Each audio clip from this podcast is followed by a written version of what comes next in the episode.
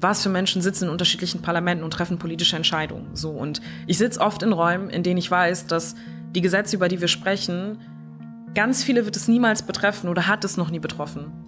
So, und ganz oft wird mir andersrum erzählt, du bist zu betroffen, du bist zu nah dran, du bist zu emotionalisiert. Zu betroffen. Genau, zu betroffen quasi. Du kannst gar nicht mehr rational und distanziert auf diese Dinge blicken. Aber ich denke so, warum soll ich rational und distanziert auf Politik blicken, die mein Leben verändert oder beeinflusst? Warum soll ich distanziert auf Politiken blicken, die die ersten 13 Jahre meines Lebens bestimmt haben? Und ich weiß, dass es ganz viele andere Familien genauso betrifft.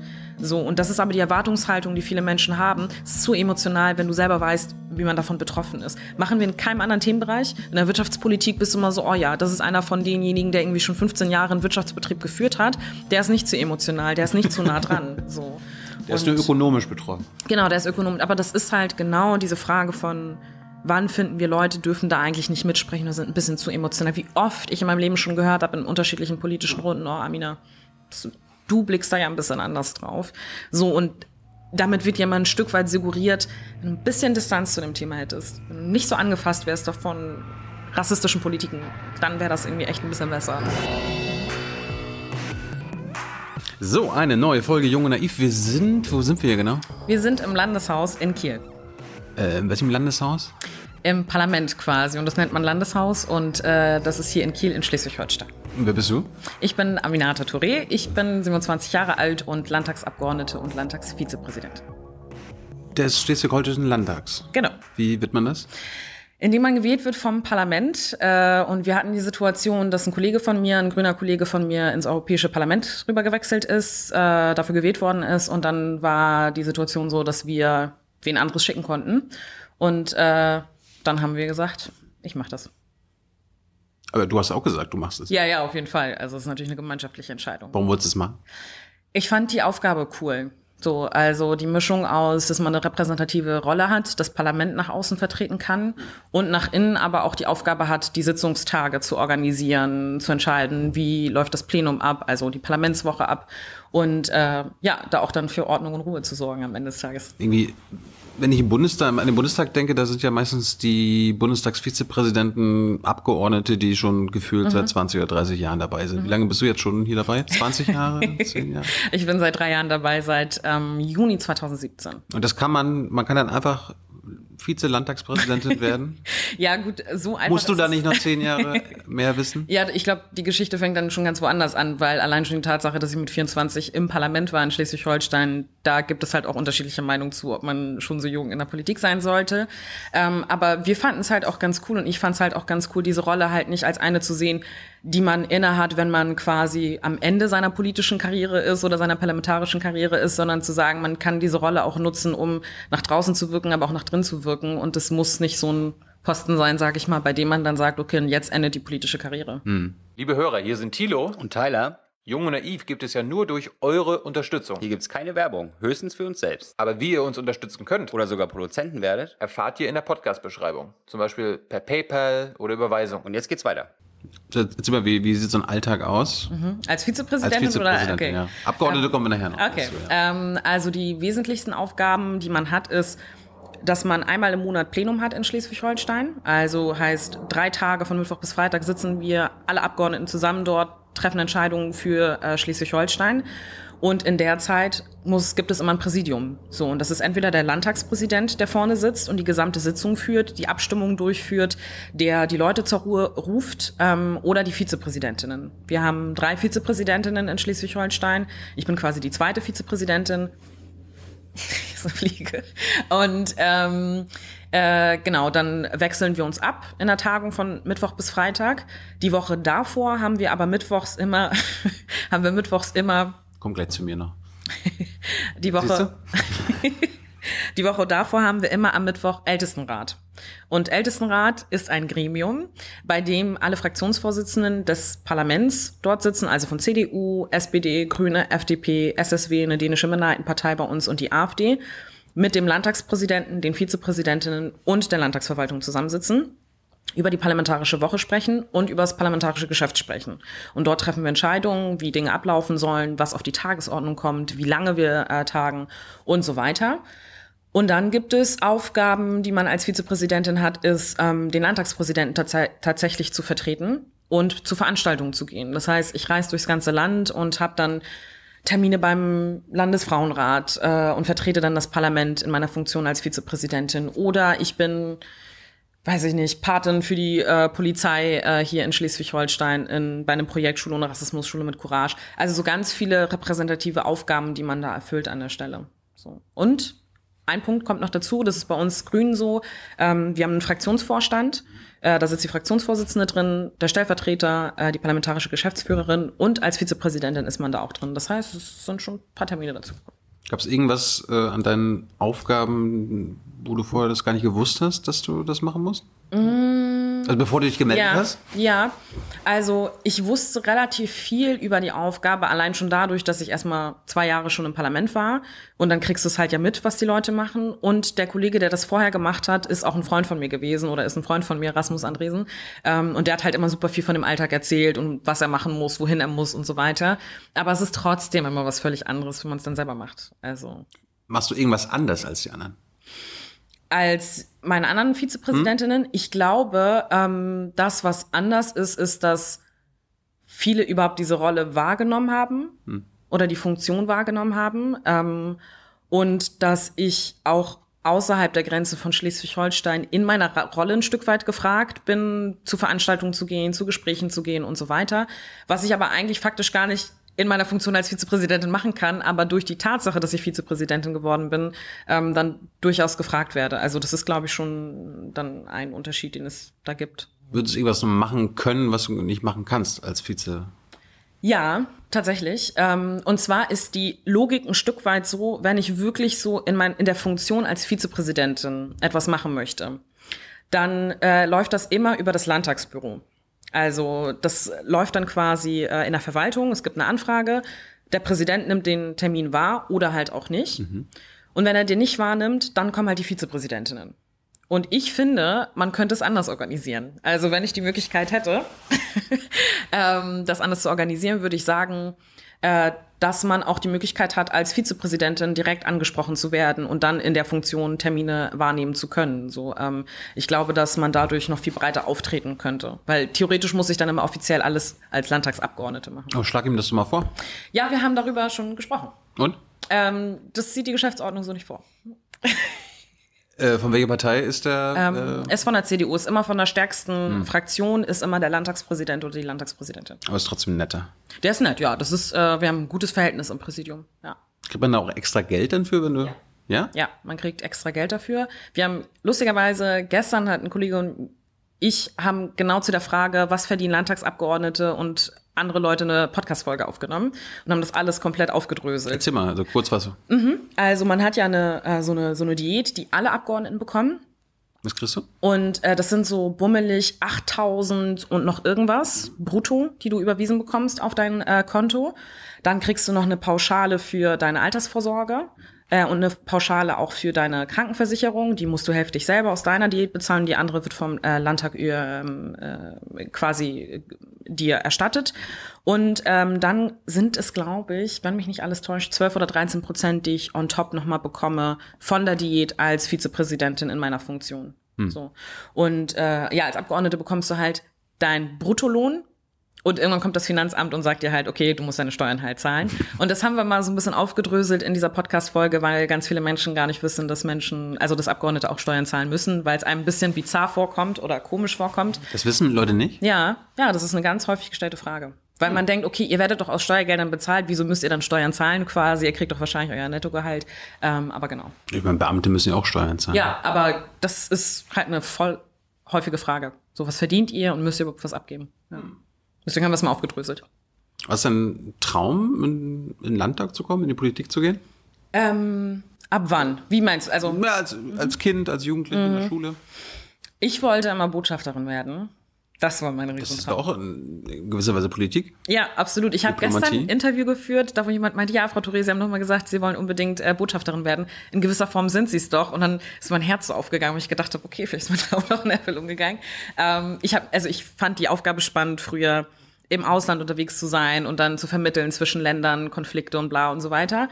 Ähm, und im Laufe der Zeit habe ich halt Parteiarbeit gemacht und einfach gemerkt, dass ich gerne im parlamentarischen System arbeiten und wirken möchte. So. Und deswegen ähm, war das dann schon ein Ziel, das ich mir dann gesetzt hatte, dann in dem Moment, als ich den Entschluss gefasst habe, das dann auch wirklich durchzuziehen. Wann, wann bist du zum ersten Mal in deiner Kindheit oder Jugend mit Politik in Kontakt mhm. gekommen? Mhm. In der Schule, durch Lehrer? Ist die Frage, was man unter Politik, glaube ich, so versteht. Das ist jetzt Interpretationssache für dich. Genau, ähm, weil von Polit also die Auswirkung von Politik habe ich sehr früh gemerkt. Einfach durch die Tatsache, dass ich in Deutschland groß geworden bin, in einer Asylunterkunft, meine Eltern nach Deutschland geflohen sind und so weiter. Ähm, war Politik, hat Politik immer eine Rolle gespielt, weil auch die Stimmung, die politische Stimmungslage eine Auswirkung hatte auf Gesetze, die getroffen worden sind, auf unser Aufenthaltsrecht und so weiter und so fort, ob meine Eltern hier arbeiten dürfen oder nicht. Deswegen hat Politik immer eine Rolle gespielt, selbst wenn jetzt nicht vielleicht im Sinne von, man verfolgt deswegen Bundestagsdebatten oder so, aber man kriegt mit, welche Stimmung ist im Land, welche Gesetze werden beschlossen, inwiefern beeinflusst es dein eigenes Leben. Und bewusst ist mir das geworden, eigentlich schon in dem Moment, ähm, in dem ich denken konnte, ein Stück weit, weil ähm, das einfach ständig Thema war. Und was so Tagespolitik angeht, das Verfolgen von Nachrichten und so weiter, auch super früh, weil meine Eltern einfach immer viele Nachrichten geguckt haben. Und ähm, deswegen liefen immer Nachrichten zu Hause und Politik hat irgendwie immer eine Rolle gespielt, ja. Was so im Schülerrat äh, mhm. in der Schulzeit, ja, wirklich? Ja, ja, ich war ähm, im, in der Schülervertretung und äh, dann im letzten Jahr auch ähm, Schulsprecherin. Und ich habe letztens drüber nachgedacht, dass ich ähm, äh, ein, also ich war, ich glaube, ab der 11. Klasse oder so, der 11. oder 12. Klasse war ich dann in der Schülervertretung und dann habe ich spontan gegen die Schul aktuelle Schulsprecherin kandidiert. Einfach out of blue. So habe ich einfach gesagt, okay, ich mache das jetzt einfach, ich kandidiere jetzt gegen Kampfkandidatur. Ja, hm. komplett aus. Also ich hatte keine Unterstützerin, ich habe vorher nichts vorbereitet und war so, ich glaube, ich kann das auch machen. So und ich habe nur knapp verloren und äh, war aber irgendwie eine ganz spannende Erfahrung, um zu merken, es geht nicht nur um den Moment und ob man eine gute Rede hält oder nicht, sondern auch irgendwie, was man davor gemacht hat, was für eine Arbeit man geleistet hat. Und die aktuelle Schulsprecherin hatte da einfach gute Sachen gemacht, aber die hat schon ein bisschen Schiss bekommen in dem Moment. Und das fand ich ganz spannend. Das hat mich, glaube ich, ganz gut vorbereitet auf Kampfkandidaturen im Laufe der parlamentarischen Arbeit und äh, Parteiarbeit danach. Du hast später auch ein paar angezettelt. Ähm, nee, aber ich war selbst in Kampfkandidaturen. So. Ach, gegen dich? Ja, also, dass mehrere Leute kandidiert so, so, so. haben für den gleichen Posten. So. Hast du immer gewonnen? Ähm, nein. Nein. Was lernt man daraus? Ähm, dass das alles nicht so easy ist, wie man es vielleicht manchmal dann denkt, wenn man also, wenn man das dann aus der aktuellen Perspektive beobachtet. Also, ich höre ganz oft, gestern hatte ich so ein Gespräch und da hieß es irgendwie so, ja, Sie sind irgendwie in der Flüchtlingsunterkunft groß geworden, sind jetzt 27, sind Vizepräsidentin. Das klingt doch alles super easy und nach einer leichten Geschichte quasi. Und ich denke immer so, schaut euch alle nochmal den Parteitag an, an äh, bei dem ich mich ähm, aufstellen lassen habe und ich acht Wahlgänge durchlaufen bin. Erzähl mal, was, was ist da passiert? Ähm, ja, also ich war halt eine neue Kandidatin mhm. und ähm, es gab halt Landtagsabgeordnete, ähm, die auch kandidiert haben. Und wir haben bei den Grünen ja so eine Systematik, dass wir quotierte Listenplätze haben. So, und die ungeraden Zahlen, eins, drei, fünf, sieben und so weiter, sind Frauenplätze. So. Und die anderen, die geraden Zahlen, sind offene Plätze. Da können Frauen und auch Männer oder ähm, andersgeschlechtliche Menschen äh, kandidieren. Und äh, ich wusste, da gibt's eine starke Konkurrenz so und ich möchte ins Parlament, ich mache ein Angebot an die Parteien und bin auf Platz sieben eingestiegen. So, das heißt, das war die erste Rede, die ich dann da gehalten habe und mich vorgestellt habe, gesagt habe, ich möchte das. Und ich glaube, da waren fünf oder sechs, sieben, keine Ahnung, acht andere Frauen, die auch kandidiert haben. Äh, auf Platz sieben wurde dann eine Landtagsabgeordnete gewählt, die schon vorher im Parlament war. Da hat man sich für sie entschieden. Dann gab es weitere Wahlgänge und weitere Wahlgänge. Ähm, auf Platz neun hatte ich dann auch nochmal kandidiert, habe den Platz auch nicht bekommen. Und bei Platz elf gab es nochmal, glaube ich, vier Wahlgänge, bis ich ihn dann tatsächlich hatte, den Platz. Äh, und da, wo dann eine einfache Mehrheit gereicht hat quasi, weil wir in schon im, ich weiß nicht, dritten, vierten Wahlgang waren oder so. Und es waren insgesamt, glaube ich, acht Stunden auf diesem Parteitag, da wo ich da saß und einfach nicht wusste, okay, klappt das jetzt oder nicht. Und ich wollte es auch nicht mehr machen. Ne? Also ich weiß, dass meine ähm, Schwester, meine ehemalige Chefin Luisa Amsberg, die im Deutschen Bundestag sitzt für die Grünen, ähm, und äh, da, da standen und auch mein inzwischen Mann da standen und gesagt haben, okay, Amina, ganz ehrlich, äh, du machst jetzt hier noch einen Wahlgang. Ich war so, nein, I'm done. Ich kann nicht mehr. So, ich will das nicht mehr, ist mir scheißegal das ist einfach viel zu heftig gerade und ich werde das eh nicht gewinnen. Die Partei hat eine Entscheidung getroffen und dann meinten die so, nein, das stimmt überhaupt nicht. Die eine Hälfte in diesem Saal trägt dich seit Stunden mit, mhm. so, ne, und möchte, dass du es machst. Das ist immer knapp verloren. Bei Platz sieben fehlten zwei Stimmen. Äh, nee, bei Platz neun fehlten zwei Stimmen ähm, im Vergleich zu der anderen Kandidatin. Und das heißt, es waren, glaube ich, gibt es von acht Wahlgänge. So. Wann ist die anstrengendsten acht Stunden deines Lebens? Das war schon heftig. Also das war emotional so heftig, weil ich habe mich emotional schon darauf vorbereitet, habe überlegt, das kann super knapp werden. Es war überhaupt nicht safe, dass ich reinkomme, dass die Partei sich für mich entscheidet. Ähm, und deswegen war ich so, okay, es kann, also dieser Tag kann in alle Richtungen enden. So. Also entweder ich bereite mich jetzt auf einen Wahlkampf vor und bin im Parlament und habe einen relativ sicheren Listenplatz. Man muss dazu wissen, vielleicht als Vorgeschichte, mm, dass wir bei der Wahl davor äh, bei ungefähr, wir hatten zehn Listenplätze. Also zehn Leute haben gezogen quasi, die ins Parlament gekommen sind. Deswegen wusste man, so bis Platz zehn ist ungefähr relativ safe mit den Umfragewerten, die wir hatten, die ähnlich waren wie zur letzten Wahl. Also auch schon zum Zeitpunkt des Listenparteitages. Und man dachte sich so, okay, zehn Plätze sind schon etwas, mit dem man rechnen kann. Ab elf ist das schon nicht klar, ob du reinkommst ins Parlament. So, und deswegen war ich auch so, ich möchte jetzt das alles nicht auf elf machen, weil das ist alles viel zu crazy und ich möchte mich jetzt für was anderes entscheiden in meinem Leben. so. Und ähm, ich hätte das im Vorfeld nicht gedacht, wie einen das so aus der Bahn wirft, dann, wenn du in dem ersten, zweiten, dritten, vierten, fünften, sechsten, siebten, achten Wahlgang bist. Und du bist einfach, du bist kaputt am Ende des Tages. Und dann auch diese mitleidigen Blicke von den Leuten. Und das war echt etwas, ja. Das war schon anstrengend. Tust du das nochmal? Nicht nochmal auf Platz 11. Safe nicht. So, also das ist ähm, etwas, was ich immer klar sagen werde. Und es kann auf jeden Fall wahrscheinlich nochmal zu einer Kampfkandidatur kommen. Andere Frauen, die äh, auch den Posten beanspruchen wollen. So, das wird sich alles in den nächsten Jahren sortieren. Wer stellt sich wo auf äh, von den Frauen und auch von den Männern. Hm. Ähm, aber Platz 11 wird's nicht nochmal werden. Wie bist du auf die, auf die Idee gekommen, anzutreten? Ich meine, mhm. du hast 24 oder 23? Äh, also 23, als ich mental den Entschluss gefasst habe, mhm. glaube ich, 23, 24, 23. Und 24, als es dann soweit war. Ähm, Wo, woher kam der innere Amtor? Äh, oh mein Gott. der innere Amtor? ja. Philipp Amthor ist ja, steht ja so im mhm. Bundestag für mhm. die junge Generation. Ja, ich finde das, also I have nothing to do with him. Und es war definitiv kein innerer Amtor, der mich motiviert hat, das zu machen, sondern wahrscheinlich genau das Gegenteil davon. Ähm, und zwar, ich glaube, was mir durchaus geholfen hat, war einfach selbst parlamentarische Arbeit mitbekommen zu haben. Ich war zwei Jahre im Deutschen Bundestag als wissenschaftliche Mitarbeiterin und persönliche Referentin mhm. ähm, und habe den Betrieb mit kennengelernt. Und ich glaube, alles, was man kennenlernt, ein Stück weit, davor verliert man ein bisschen die Angst. Und Res also Respekt hatte ich total davor und auch nach wie vor, aber die Angst davor, weil ich immer so dachte, oh Gott, das ist irgendwie Politik, Parlament und Bundestag und Landesparlamente und so weiter, das ist total weit weg von meiner Lebensrealität. Das hat dir Angst gemacht? Ja, klar. Warum? Weil da sehr viele Menschen abhängen, die ähm, sehr alt sind und alle Anzüge tragen und äh, zu, weiß ich nicht, in der Regel 70 Prozent männlich sind, ähm, Juristinnen sind und Juristen sind und komplett in einer anderen Welt leben als man selbst. So und dann habe ich nicht gedacht, okay, das ist jetzt das natürliche Umfeld, in dem ich navigiere. So und deswegen klar, hatte ich mega Respekt davor. So. Und hast du im Bundestag gearbeitet und dann mhm. hast du den Respekt verloren? Nee, ich habe den Respekt nicht verloren, aber ich habe die Angst davor verloren, dass ich das nicht können könnte. Hm. So. Ähm, und habe immer mehr diese Institution begriffen und auch den Grundgedanken dieser Institution. So, weil vom Ding her kann jeder und jede, die 18 ist, die deutsche Staatsbürgerschaft hat, sich für sowas bewerben oder kandidieren und deine Chancen steigen natürlich, wenn du innerhalb einer Partei irgendwie unterwegs bist und nicht als Einzelkämpferin unterwegs bist. Und das alles zu begreifen, die Logik dahinter zu begreifen, ähm, habe ich getan durch die Mitarbeit im Deutschen Bundestag, aber auch durch die Parteiarbeit davor schon. Also ich bin seit 2012 in der Partei gewesen und da gab es einen Vorlauf. Ich habe Politik in der Praxis besser verstanden. Hm. Bundestag, äh, bei wem hast du gearbeitet? Bei Luisa Amtsberg äh, flüchtlingspolitische Sprecherin der Grünen Bundestagsfraktion, damals wie heute auch und ähm, kommt auch aus Kiel, beziehungsweise ich komme aus Neumünster, aber sie kommt aus Kiel und ich habe in Kiel studiert und äh, da haben wir uns dann in der Partei kennengelernt. Ich habe sie irgendwie mit Ostdeutschland in Verbindung. Ja, da kommt sie her. Ja. Genau, und da ist sie auch, ähm, da ist sie geboren und dann nachher woanders und dann in Kiel ähm, und hat dann halt den Wahlkreis hier in Kiel. Was macht man da als wissenschaftliche Mitarbeiter?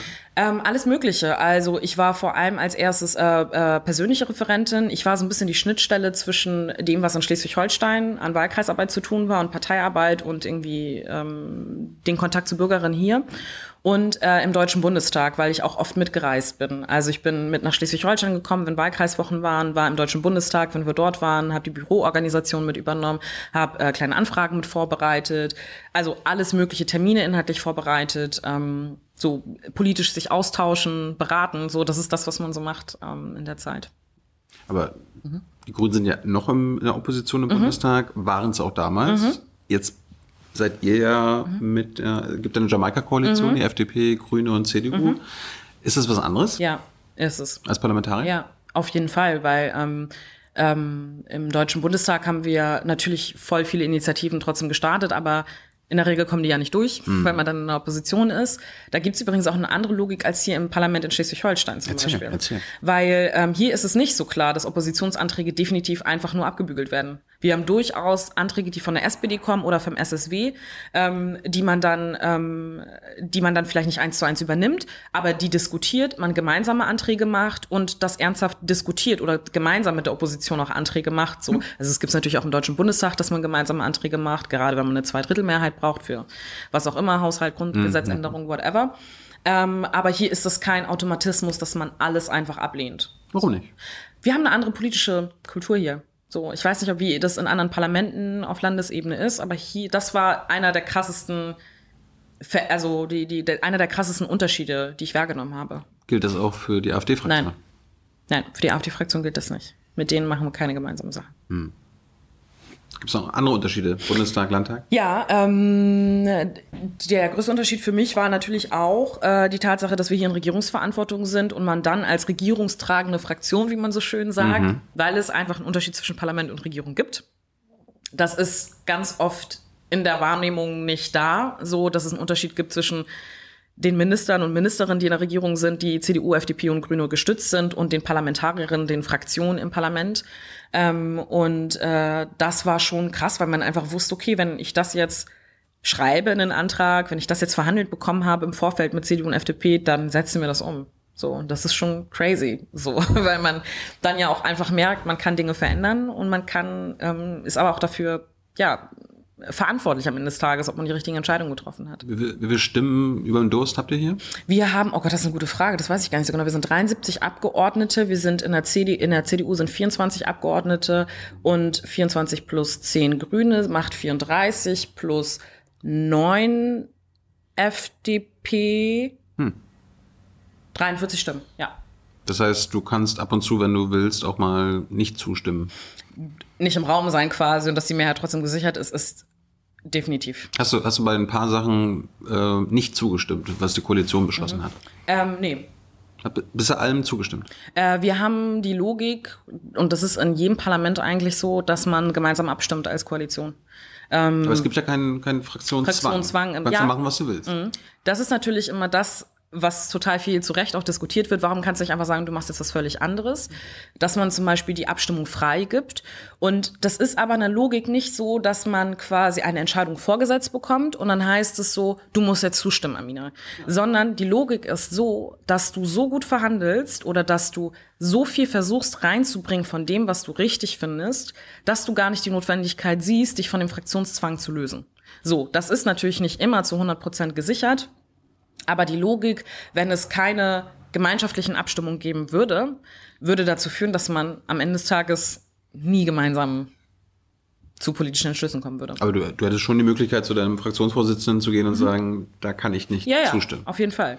So, und es gibt auch Momente bei allen Fraktionen, da wo man sagt, das trage ich nicht mit, weil man in dem Entwurfsmoment noch ist. Da wo man sagt so, wenn das da drin steht, dann mache ich das nicht mit.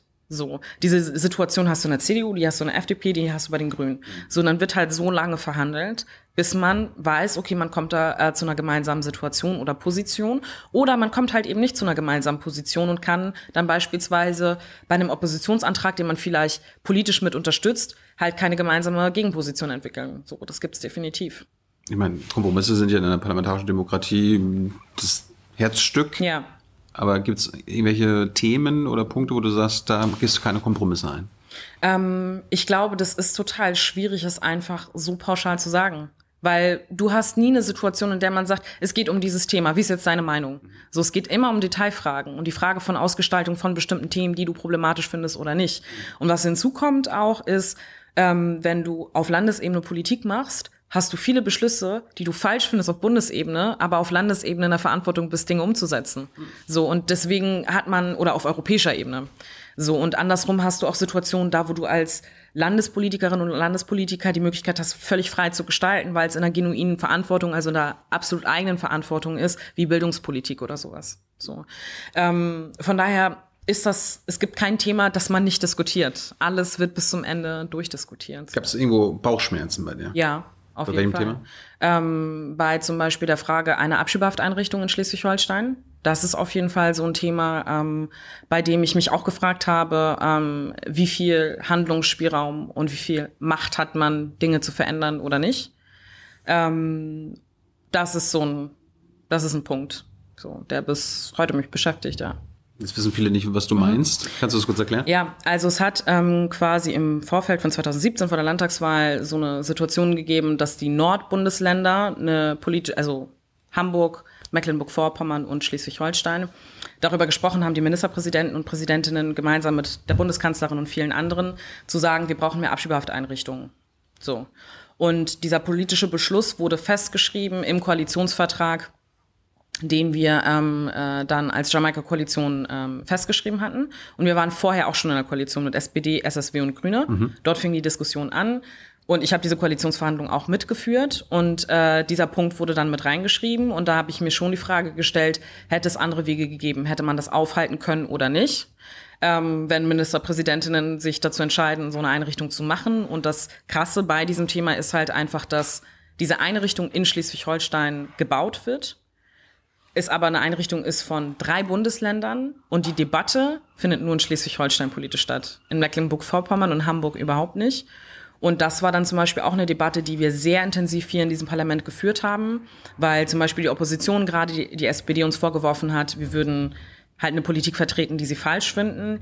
Ähm, und das zum Beispiel so ein Punkt ist, der in, Bu in Bundesgesetzen festgeschrieben ist, dass es Abschiebehafteinrichtungen gibt und dass Menschen halt in solche Einrichtungen kommen. Die die SPD dann wieder im Bundestag zugestimmt hat. Genau, so. Also die, das sind Gesetze, die da sind quasi und die auch Hamburg, auch Mecklenburg-Vorpommern sind auch Bundesländer da, wo sie mitregieren, aber hier trotzdem dann quasi wir als Grüne sind das Problem gewesen. Und das ist so ein Punkt da, wo ich definitiv denke, ähm,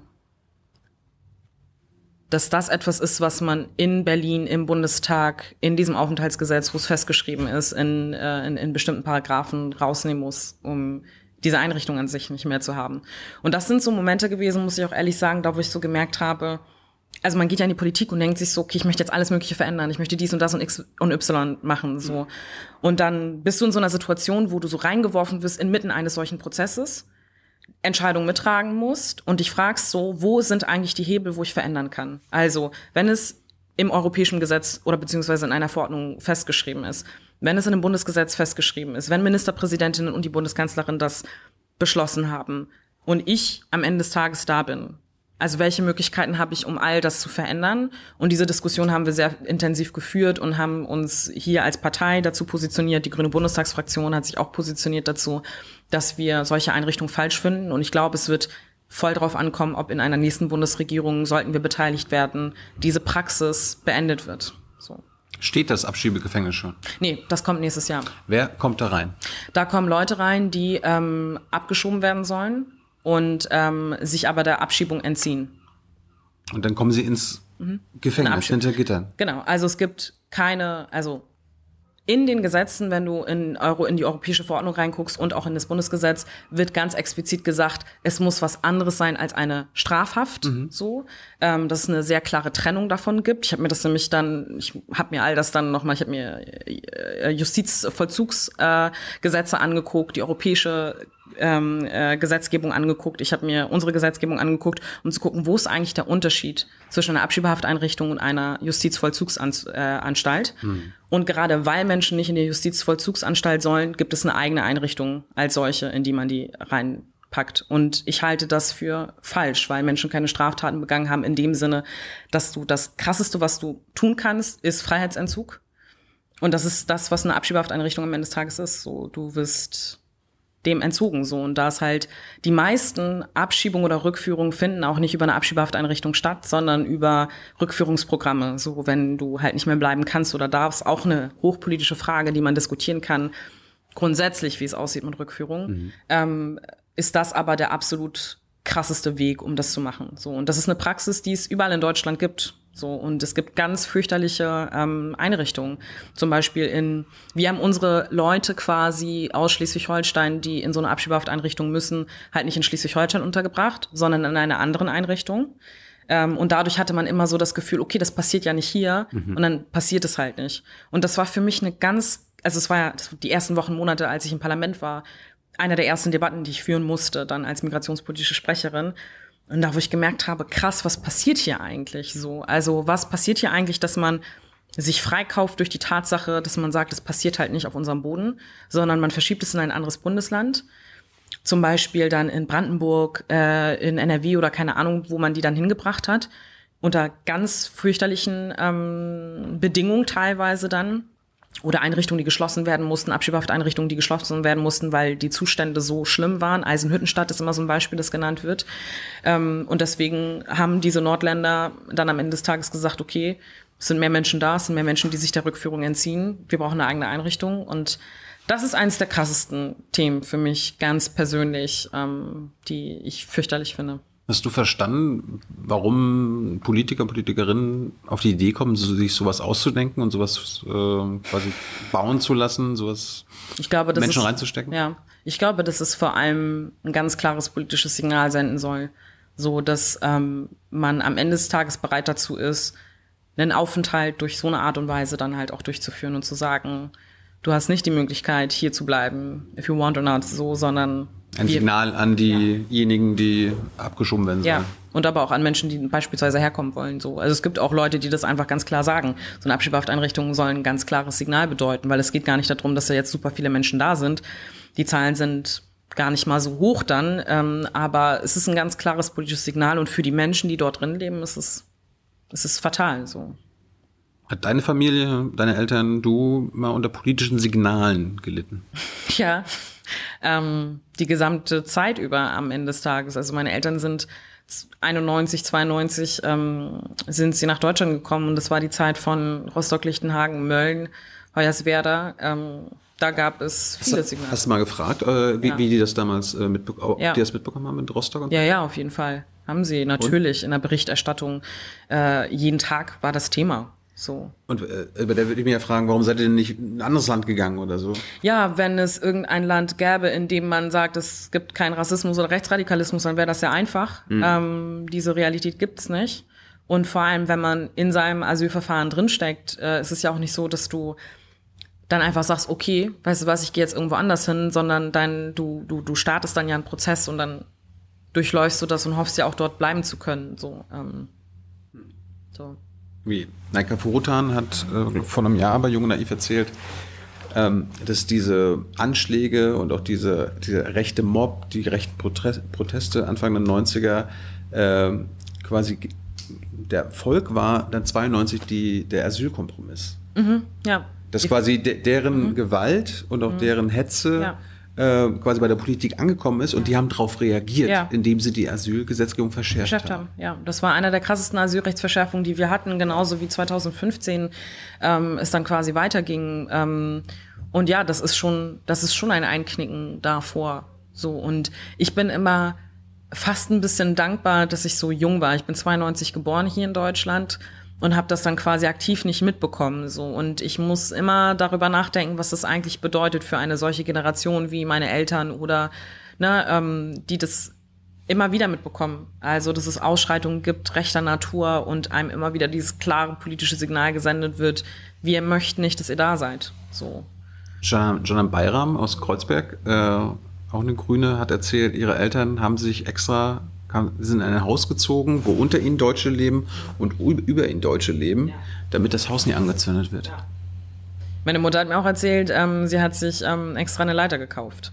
So, weil ah. die Brand, ähm, die Brandanschläge ja auch in Schleswig-Holstein stattgefunden haben und auch an anderen Orten. Ähm, Das ist ähm, das Klima, in dem einige Menschen in Asylbewerberunterkünften hier ähm, groß geworden sind. So und wenn man dann über Asylrechtsverschärfung nachdenkt, über Asylgesetzgebung, wir haben eben gerade über eine Abschiebehafteinrichtung gesprochen, ähm, das ist ja alles Teil von Asylgesetzen, von Aufenthaltsgesetzen. So, das ist, es sind bewusste politische Entscheidungen, Dinge zu tun, so wie man sie tut. So, ähm, und das ist ähm, ja etwas, was ähm, wir nie in die Richtung diskutieren, ob wir einfach zu restriktiv sind in dem, was wir tun, ob wir zu sehr eingehen auf diejenigen, die mehr Verschärfung wollen, weil sie laut sind, rumbrüllen und sagen, wir haben keinen Bock, dass Deutschland weniger weiß ist, als es derzeit ist, sondern ähm, man irgendwie ja, sich dann überlegt, okay, wie kann man dem Einhalt gebieten, indem man am Ende des Tages ähm, ein Grundrecht auf Asyl verschärft an der Stelle. Aber warum, warum ist das so? Also ich, ich habe in den 90ern auch jetzt nichts mitbekommen, aber warum ist das immer, wenn es um Asylrecht geht und so weiter, dreht sich die, dreht sich die Debatte immer um Verschärfung mhm. und neue Einschränkungen? Warum geht es irgendwie nie um Lockerungen, also quasi dass die Debatte nach links mal rutscht, mhm, nach, in die Liberale. Das wüsste ich auch gerne, aber die Mehrheiten sind oft nicht so. Ich glaube, wir haben so einen Moment erlebt 2015, wo wir ähm, eine krasse Zivilgesellschaft erlebt haben, die genau diese Formulierung getätigt hat, zu sagen, okay, lass uns ein offenes Deutschland zeigen, lass uns eine liberale Gesellschaft zeigen. Wir nehmen auf, wir unterstützen, das tun Menschen, haben Menschen schon davor getan und tun es bis heute immer noch. So, mhm. ne? Ich glaube, vor paar Tagen war ja dieses vor fünf Jahren, wir schaffen das Ding. Ähm, das heißt, natürlich gibt es Menschen in unserer Gesellschaft und ich glaube, es sind sogar extrem viele Menschen, die progressiv sind, die sich für humane Flüchtlings- und Asylpolitik einsetzen, die für antirassistische Politik sind. Aber ich habe das Gefühl, dass es selten auf der Tagesordnung ist und es ist selten politisch so breit diskutiert wird, dass du tatsächlich Mehrheiten dafür dann organisiert bekommst. So. Und, und worin liegt es? Ich glaube, es liegt an den Parteiprogrammatiken, an den Politikerinnen und Politikerinnen, die eine andere Meinung an der Stelle vertreten. So, also ich stelle mir die Frage auch, warum ist das so? Und das war ja auch einer der Gründe, warum ich gesagt habe, ich gehe in die Politik, weil mich das wahnsinnig gemacht hat, immer wieder im Fernsehen zu sehen, ich mache den Fernseher an, es wird über Migration gesprochen, es wird über Asyl gesprochen und wir, es wird ständig über uns so geredet, als wären wir ein Problem, ein Defizit. Mit uns ist immer alles schlimmer. Und ähm, ich fand das heftig. Ich fand es heftig, mit solchen Aussagen immer wieder konfrontiert zu werden. Und ich mir gedacht habe, wir leben hier unser Leben, wir versuchen irgendwie Teil dieser Gesellschaft zu sein und immer wieder werden bestimmte Bilder von uns reproduziert, die sich verfestigen, auch bei der Mehrheitsgesellschaft, aber auch in Minderheiten, was zu einem verstörten Selbstbild führt, wenn du immer nur mit negativen Konnotationen quasi konfrontiert bist und ähm, ja, man immer nur als Gruppe gesehen wird und verstanden wird, die problematisch ist, so, dass ich mir gedacht habe, es braucht ein anderes Narrativ, es braucht eine andere Erzählung auch und es braucht auch andere Menschen, die in diesen Räumen sind und die solche Entscheidungen tatsächlich am Ende des Tages mittreffen. Weil wenn wir immer über diese Frage von Repräsentation sprechen, ne, dieses, es müssen mehr Black People, People of Color, ähm, Indigenous People mehr in die Politik rein, so, dann geht es nicht nur um die Frage der Repräsentation, sondern auch die Frage von Gestaltung von Politiken. Also, wie gestaltet man ein Aufenthaltsgesetz? Wie gestaltet man Asylgesetze? So, und da reicht es halt auch nicht, wenn nur eine Person mit dabei ist. So, sondern da müssen mehrere Menschen da sein. Und ich habe das Gefühl, dass man manchmal über dieses, die Frage von Repräsentation so spricht, als wäre es einfach nur so nice to have. Und es ist schön, wenn mehr bunte Gesichter, Ausdruck, den ich auf den Tod nicht ab kann, so ähm, auf Plakaten sind oder in Parlamenten sind, sondern es geht um die Frage von, was für Menschen sitzen in unterschiedlichen Parlamenten und treffen politische Entscheidungen. So und ich sitze oft in Räumen, in denen ich weiß, dass die Gesetze, über die wir sprechen, ganz viele wird es niemals betreffen oder hat es noch nie betroffen. So, und ganz oft wird mir andersrum erzählt, du bist zu betroffen, du bist zu nah dran, du bist zu emotionalisiert. Zu betroffen. Genau, zu betroffen quasi, du kannst gar nicht mehr rational und distanziert auf diese Dinge blicken. Aber ich denke so, warum soll ich rational und distanziert auf Politik blicken, die mein Leben verändert oder beeinflusst? Warum soll ich distanziert auf Politiken blicken, die die ersten 13 Jahre meines Lebens bestimmt haben? Und ich weiß, dass es ganz viele andere Familien genauso betrifft. So, und das ist aber die Erwartungshaltung, die viele Menschen haben. Es ist zu emotional, wenn du selber weißt, wie man davon betroffen ist. Machen wir in keinem anderen Themenbereich. In der Wirtschaftspolitik bist du immer so, oh ja, das ist einer von denjenigen, der irgendwie schon 15 Jahre einen Wirtschaftsbetrieb geführt hat. Der ist nicht zu emotional, der ist nicht zu nah dran. So. Der und, ist nur ökonomisch betroffen. Genau, der ist ökonomisch. Aber das ist halt genau diese Frage von, wann finden wir Leute, dürfen da eigentlich nicht mitsprechen oder sind ein bisschen zu emotional. Wie oft ich in meinem Leben schon gehört habe in unterschiedlichen politischen Runden, oh, Amina, du blickst da ja ein bisschen anders drauf. So, und damit wird ja mal ein Stück weit suggeriert, wenn du ein bisschen Distanz zu dem Thema hättest, wenn du nicht so angefasst wärst davon rassistischen Politiken, dann wäre das irgendwie echt ein bisschen besser. So und deswegen glaube ich, ähm, ich glaube auch übrigens nicht, dass du nur eine liberale, humane Flüchtlingspolitik äh, treffen kannst, wenn es dich selbst schon betroffen hat. Natürlich gibt es super viele Menschen, die diese Politiken mit vertreten und die das persönlich nicht betroffen haben. So, ich habe äh, für meine meine inzwischen Kollegin und ehemalige Chefin Luisa Amtsberg, die die habe ich damals getroffen ähm, und bin quasi auf sie zugegangen, weil ich fand, dass sie eine gute Politik vertreten hat in diesem Themenbereich und bin deshalb auch zu den Grünen gegangen. Oder wenn ich an meinen Kollegen Burkhard Peters hier aus äh, der Landtagsfraktion denke, innenpolitischer Sprecher, der früher auch Asyl gemacht hat. Das sind alles Leute, mit denen ich dann immer so Seite an Seite für solche Themen streite. So, aber ich glaube, es kann noch mehr davon geben, einfach in unseren politischen Sphären. Ich fand es ganz interessant, weil du meintest, dass ne, also quasi so, ein, so eine Narrative nehmen auch, übernehmen auch Minderheiten. Also äh, kannst du das vielleicht noch ein bisschen besser erklären? Wir müssen jetzt ja nicht mhm. über individuelle ja. Schicksale reden, aber ja. es gibt ja auch quasi kollektive. Ja. Ich glaube halt, dass es was mit dir macht, wenn ein bestimmtes, ne, ne, ne, ein bestimmter Blick auf dich oder einer Gruppe gezeichnet wird. Also wenn du den Fernseher anmachst und immer wieder hörst, kriminelle Ausländer, Ausländer XY, überhaupt, dass du immer als Ausländer gebrandet wirst. Mhm. So, ähm, obwohl du möglicherweise irgendwie voll lange hier schon lebst oder dich als Teil dieser Gesellschaft empfindest und du trotzdem immer noch geothert wirst, also als andere Person behandelt wirst. Ähm, all diese Dinge passieren ja regelmäßig so. Und ähm, wir haben lange Zeit von Fremdenfeindlichkeit gesprochen. Und für einige Leute ist es dann immer so, ja, jetzt geht's hier um Sprachpolizei, bla Bullshit. Und das ist aber gar nicht der Punkt. Der Punkt ist halt einfach, dass wir allein schon durch solche Begrifflichkeiten, durch solche Narrative, die wir immer wieder im Fernseher sehen, die wir immer wieder in politischen politischen Räumen auch sehen, wenn wir sagen, da hat es einen fremdenfeindlichen Angriff gegeben, dass wir so tun, als wäre das jemand, der fremd von woanders ist und nicht Teil dieser Gesellschaft ist. Also würde es eine Legitimation dafür geben, dass jemand einen Angriff erfahren hat, weil er ja fremd ist, quasi. So, und natürlich gibt es Menschen, die erst vor einigen Jahren hergekommen sind und ähm, die noch in dem Stadion sind, quasi Teil dieser Gesellschaft zu werden, aber man sagt es zu allen Leuten und ich finde es auch bei Asylsuchenden und Geflüchteten nicht in Ordnung, von Fremdenfeindlichkeit zu sprechen, weil wir am Ende des Tages über rassistische Angriffe sprechen. Es wird immer wieder mit solchen Dingen gearbeitet ähm, oder über solche Dinge gesprochen, unterbewusst auch so, also oder beziehungsweise nicht unterbewusst, unwissend. Unwissend ist vielleicht der Begriff, der das beschreibt, ähm, dass das immer dass man immer als fremder Teil einer Gesellschaft verstanden wird. Und zwar egal, wie lange man hier schon ist, ähm, egal an welcher Position man ist, egal was man tut so. Und ähm, das ist eine Auseinandersetzung, die wir noch weitere Jahre führen werden, wie wir eigentlich als Gesellschaft zusammenleben wollen. Hast du dich von Anfang an als Teil der Gesellschaft Nein. gesehen? Du wurdest ja in Deutschland geboren. Ja, genau. Aber? Aber zum Beispiel hatte ich nicht die ersten Jahre in meinem Leben überhaupt Kontakt zur weißen Mehrheitsgesellschaft beispielsweise. Ich habe in einer Asylunterkunft gelebt, durfte nicht in den Kindergarten gehen. Du durfst ähm, in den Kindergarten? Wir durften damals nicht in den Kindergarten gehen. Frag mich nicht, welche Gesetzgebung das war oder warum das nicht funktioniert hat. Ähm, aber es war nicht allen ermöglicht, in den Kindergarten zu gehen. So meine Schwester und ich waren nicht im Kindergarten. Das hatte dann was damit zu tun, in welchem Stadion ist man überhaupt, darf man überhaupt äh, dorthin gehen. Ähm, äh, dann haben wir in einer Asylunterkunft gelebt und ich habe dann eine schöne Zeit gehabt und da waren viele Menschen aus den unterschiedlichsten Ländern, Ex-Jugoslawien, aus den Ostblockstaaten, die äh, zerfallen sind, ähm, aus, äh, aus vielen afrikanischen Ländern. Ähm, aus, ne? Also das war meine Lebensrealität und die war schön und ich bin da gerne aufgewachsen. Aber mir ist erst, als ich mit fünf dann eingeschult worden bin, aufgefallen, dass es noch eine andere Gesellschaft gibt da draußen. So und ähm, das ist definitiv irgendwie so ein Punkt von, okay, I did not know, dass da noch eine andere Welt da draußen ist, quasi. So. Und dann hast du sie entdeckt? Ja, genau. Also, weil ich halt zur Schule gegangen bin. Und dann?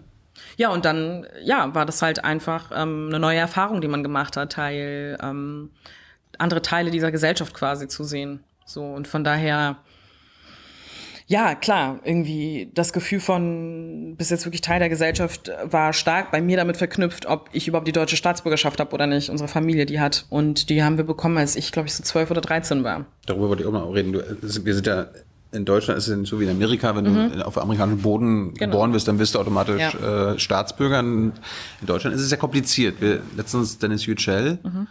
hat ja auch über seinen komplizierten Weg zum Deutschwerden, mhm. zum äh, berichtet. Wie war das bei dir? Ja, ich dachte halt teilweise, dass wenn ich ähm, oder wenn wir als Familie deutsche Staatsbürgerschaft haben, dass Leute die Antwort akzeptieren würden, ich bin deutsch oder so, so oder Gab's nicht. Also ist dann klar geworden, so, dass es nicht um die Frage deines Passes geht, es geht um die Frage deines phänotypischen Auftretens oder deines Aussehens quasi.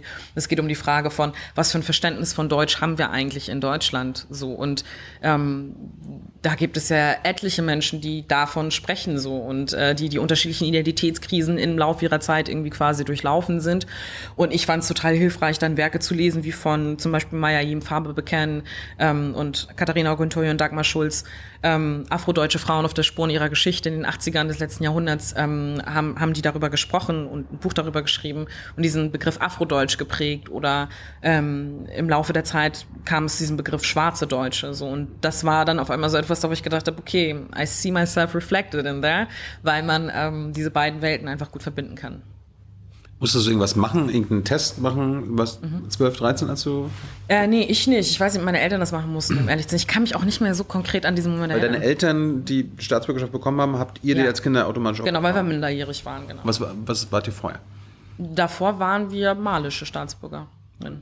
Dadurch musstet ihr immer, euren- da musste der Aufenthalt immer Wieder- genehmigt, immer genau. wieder genehmigt werden. Genau. Und hast du jetzt beide Staatsbürgerschaften? Nee, ich habe nur die deutsche Staatsbürgerschaft. Wäre wär beides möglich gewesen? Ich glaube nicht.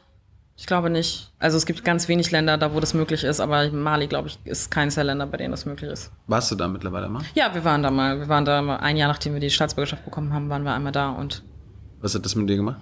Ja, war krass, irgendwie das Land zu sehen, in dem meine Eltern groß geworden sind und äh, da, wo, ja, wo man ein Stück weit auch herkommt, so, ne? Also, mh, das war schon, das war schon, ja, das war irgendwie krass. Großmutter gesehen, Tanten, Onkel, alles. Was, was sagt, wenn es privat ist, Mhm. äh, kannst du sagen, aber was sagt Oma in Mali darüber, dass äh, die Enkelin jetzt äh, Vize-Landtagspräsidentin in Deutschland nicht ist? mehr.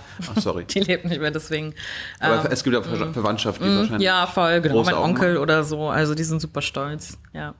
Die haben das dann natürlich irgendwie auch mitbekommen, so, dass ich das mache und ähm, nee, die sind total stolz und freuen sich und ähm, ja. Cool. So, und dann hast du ähm,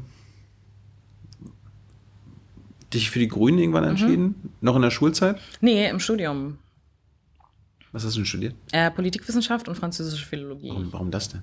Ähm, ich wollte ja ganz gerne in den Bereich Botschaft und so weiter gehen und dann Hättest hat du hättest das mal Auswärtigen Amt gehen können? So Genau. gehobener Dienst oder Genau, das war auch der Plan tatsächlich. Also ich war so in der 11. Klasse und dann gab es so eine Veranstaltung an der Uni Kiel, da war das Auswärtige Amt. Da habe ich informiert, habe gesagt, was muss ich denn studieren, um das zu werden und da irgendwie diese Laufbahn zu durchlaufen. Die haben gesagt, ich kann studieren, was ich möchte. Was wichtig ist, ist, dass ich ähm, einen Masterabschluss habe und dann diesen Eingangstest quasi bestehe. So. Und das fand ich eine extrem nice Antwort, weil ich sowieso immer ein Mensch war, der nur gut in Dingen war, die sie gerne gemacht hat. So, also so, keine Ahnung, Sachen, die mich nicht interessieren und ich boring finde oder so, nicht so gut drin. Kenn ich, ja. Und äh, deswegen habe ich dann gedacht, okay, was interessiert mich? Sprache interessiert mich, Geschichte, Politik interessiert mich. Und habe ich mir einen ähm, Master eigentlich gefunden, den ich ganz gerne machen wollte. Also wirklich so von hinten eigentlich. Erstmal den Job, dann den Master, dann den Bachelor gefunden. Was muss ich machen? Das und das? Genau. Und dann habe ich den Master ähm, internationale Beziehungen, internationale Entwicklungshilfe in Duisburg, glaube ich, gefunden. Wollte aber nicht nach Duisburg ziehen und musste ja sowieso erstmal einen Bachelor machen und habe dann gesehen, okay, in, äh, in Kiel gibt's einen Bachelor Politikwissenschaften, französische Philologie, fand ich voll spannend, die Kombination. Habe das dann gemacht und äh, wollte dann eigentlich diesen Master dann in Duisburg machen. So, und dann habe ich aber nach meinem ersten Semester ein Praktikum gemacht beim Flüchtlingsbeauftragten des Landes Schleswig-Holstein. Bin da da in Berührung gekommen mit diesem Parlament, weil die Beauftragten vom Parlament gewählt werden hier und fand das super spannend und ähm, habe dann gemerkt, dass die Grünen und gerade auch Luise Amtsberg beispielsweise halt wirklich dann Leute sind, die Politik vertreten, die ich auch spannend fand. Und dann habe ich mir aber auch weitere Parteiprogramme angeguckt, weil ich auch die SPD spannend fand und äh, geguckt habe, wäre das was für mich oder die Linken oder so. Und habe dann gemerkt, okay, nee, die Grünen sind schon das, wo ich am nächsten dran bin, war bei den ersten Veranstaltungen dann, fand es cool, wie ich dort aufgenommen worden bin und dann bin ich ja geblieben am Ende des Tages. Es war- Warum, ja. warum sind die Grünen näher bei dir dran gewesen als Mhm. die Linken und die SPD? Ähm, erstmal, weil ich einfach so den Eindruck hatte, dass das krasse Altmännerparteien sind. So. Also auch einfach so von den Menschen dort, weil ich habe mir dann ja vorgestellt, wie ist es, wenn ich dann in diesen Runden sitze und noch mit diskutiere oder so. Also einfach bei Veranstaltungen. So, und dann war es mir immer so, nee. So, da habe ich einfach seriously keinen Bock drauf. So, und ähm, bei den Grünen hatte ich halt gesehen, dass es irgendwie ja, junge, alte diverse Leute irgendwie am Start sind und habe mir das dann angeguckt und dann war es auch, die waren super nett und bei uns Grünen ist es auch ein Stück weit so, damals waren wir noch eine viel kleinere Partei als heute beispielsweise und die sind halt super froh, wenn Leute vorbeikommen. So und waren so, oh mein Gott, cool. So, ne? Das war jedem neuen Mitglied so. Und du bist immer so ein bisschen überrannt und man ist immer so, okay, keep it cool. Ähm, aber das war sehr herzlich einfach auf die Aufnahme. Und äh, ich war dann so in den ersten Sitzungen sowas wie Grüne Jugend oder irgendwie Landesarbeitsgemeinschaft Migration, habe mir angehört, was sagen die dazu und dachte so, okay, habe dann meinen Standpunkt deutlich gemacht und habe gesagt, ich sehe das vielleicht ein bisschen anders. Also es war safe nicht so, dass ich gedacht habe, okay, 100 Prozent ist alles genauso, wie ich mir es vorstelle, aber auf einer Basis, auf der wir diskutieren können einfach und es geht in die richtige Richtung. Deswegen bin ich dann bei denen geblieben auch, ja. Und CDU, FDP war keine Option? Nee. Nee. nee. auf gar keinen Fall, nein. Ähm, das heißt, du das während des Studiums, ich glaube 2012 bist du eingetreten bei den Grünen. Mhm. Wann hast du denn gesehen, dass man da sogar was, also was erreichen kann, was werden kann? Ähm, ich habe eigentlich einfach so grüne Jugendarbeit und Parteiarbeit gemacht und bin dann wann, wann habe ich bei Luise angefangen zu arbeiten? Ich habe bei Luise dann äh, ein Praktikum gemacht, 2014. 14, ja. 2014 habe ich dann ein Praktikum gemacht. Und da habe ich aber auch noch weiter studiert und äh, dann hatte sie mich gefragt, ob ich bei ihr arbeiten möchte. Ähm, und dann habe ich gesagt, ja, cool, mache ich auf jeden Fall. Und im Laufe dieser Zeit haben wir uns dann, ähm, dann auch darüber unterhalten, dass bald eine Landtagswahl ansteht. Und ich fand diese, dieses Feld immer spannender und spannender und dachte so, okay, traue ich mir das so, kann ich das, sollte ich das? Und dann haben wir aber gesagt, doch, machen wir. Also. Hast du mal andere Jobs gehabt, Nebenjobs? Nebenjobs, ja. Hm. ja, ja. Bis ich für sie gearbeitet hatte. Also ich habe erstmal ein Praktikum bei ihr gemacht, dann habe ich als studentische Hilfskraft bei ihr gearbeitet und dann halt bin ich nach Berlin gezogen. Mhm. Mm, aber vorher habe ich ähm, äh, als, ich habe so viele Jobs gehabt. Jetzt bin ich gespannt. okay, dann fangen wir vorne an, ja. ja. Meinen ersten Job hatte ich als ähm, Nachhilfelehrerin. Ähm, da war ich so ungefähr, weiß nicht, 13 oder so. Nachhilfelehrerin habe ich gearbeitet, so als Nebenjob. Ähm, dann habe ich in so einem Pizzaladen gearbeitet, äh, immer so Freitag und Samstags. Habe ich in so einem Callcenter gearbeitet. Ähm, das war nicht so cool, weil ich glaube, wir haben da am Ende des Tages Leute verarscht. So, ähm, das war mir nicht so klar zu dem Zeitpunkt. So diese Abos, die man an so Leute am Telefon, ich weiß nicht, ob du das kennst. Ja, ja. Zeitungsabos oder was? Ja, so Zeitungsabos. Und mir war das einfach nicht bewusst, dass ah. das halt nicht real ist, was ein bisschen naiv vielleicht von mir war. Mm, und äh, dann hat mir irgendjemand mal dann gesagt, so, Amina, weißt du eigentlich, wo du arbeitest? Und ich war so, oh mein Gott. Und irgend, genau, da gab es nämlich einen Kunden, so ein älterer Mann, der meinte, ich weiß, dass das alles nicht stimmt, aber sie kriegen jetzt trotzdem äh, meine Adresse und so weiter. Dann war ich so, was passiert hier gerade? Okay, ich weiß nicht, warum ich diese Geschichte gerade erzähle. Auf jeden Fall habe ich da gearbeitet. Das war ein dubioser Job. Ähm, und danach habe ich, ähm, das ist immer so eine super neue Geschichte, äh, in einem Solarium gearbeitet äh, an der Kasse. Und es war einfach eine super anstrengende Zeit, weil die Leute nicht drauf klargekommen sind, dass ich als schwarze Person in einem Solarium arbeite. Jedes Mal, wenn eine Kundin oder ein Kunde reinkam, gab es einen dummen Spruch. Super annoying. Und danach habe ich in so einer Bar, in so einer Lounge-Bar gearbeitet. Äh, das war dann so die ersten Monate meines Studiums. Danach habe ich ähm, in einem Burgerladen gearbeitet, in, so, in Kiel in so einem Burgerladen, dann in so einem Café gearbeitet und dann zeitgleich in diesem Café und diesem Burgerladen gearbeitet. Und dann als studentische Hilfskraft, ähm, genau. Jetzt bist du Abgeordnete. Genau. Willst du es dein Leben lang machen? I don't think so.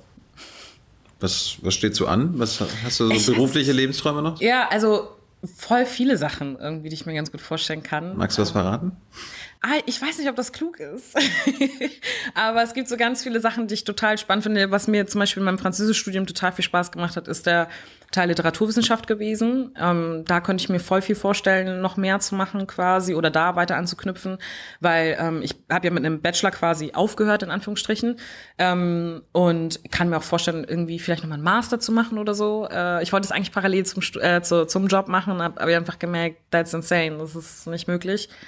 Ähm, und ja, ich kann mir vorstellen, für, weiß ich nicht, eine schwarze Organisation zu arbeiten irgendwo, also so die NGOs, die es gibt für die Afro, äh, Diaspora zum Beispiel, da gibt es so viele Sachen, die ich irgendwie total spannend finde. Ich kann, also kann, es gibt so super viele Sachen. Dürftest du als Abgeordnete aktuell einen Nebenjob haben? Ja. Ja. Machst aber nicht. Nee. Machen das andere hier? Ja. Also äh, das ist sogar auch etwas, was man hier in Schleswig-Holstein äh, muss es auch offenlegen. Also es gibt immer einmal im Jahr die Abfrage dann an, an alle Abgeordnete, was sind deine Nebentätigkeiten? Und dann gibt es unterschiedliche Stufen, Stufe 1, 2, 3, 4, 5, 6, 7, so bis zu 4.000 Euro oder was weiß ich was, ich weiß jetzt nicht, wie die genauen Summen sind, hast du in dem Jahr verdient oder 10.000, 20, 30, 40, 50, 60, 70.000 und die Stufen musst du angeben und das kannst du, das kann man einfach googeln. Sorry. Aber, Ähm, aber ich glaube, du musst nicht alles genau angeben. nee, genau, genau musst du es nicht angeben, nur die Stufe, wie viel du verdient hast, noch nebenbei.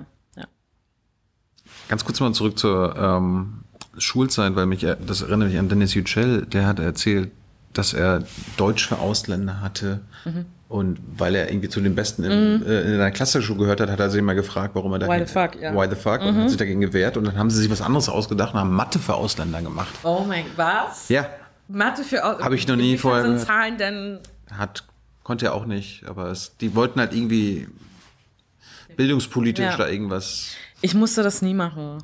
Also ich musste nie. Hast du in der Schule erst Deutsch gelernt? Ich glaube, ja, ich weiß es nicht, ehrlich gesagt. Ich weiß nicht, wo oder wie ich Deutsch gelernt habe. Das ist für uns alle immer ein bisschen ein Rätsel, auch wie meine eine ältere Schwester Deutsch gelernt hat. Keine Ahnung, weil wie gesagt, wir waren halt nicht im Kindergarten Ja. und haben eigentlich nur mit Schwarzen und BPOCs insgesamt abgehangen in dieser ähm, Asylbewerberunterkunft.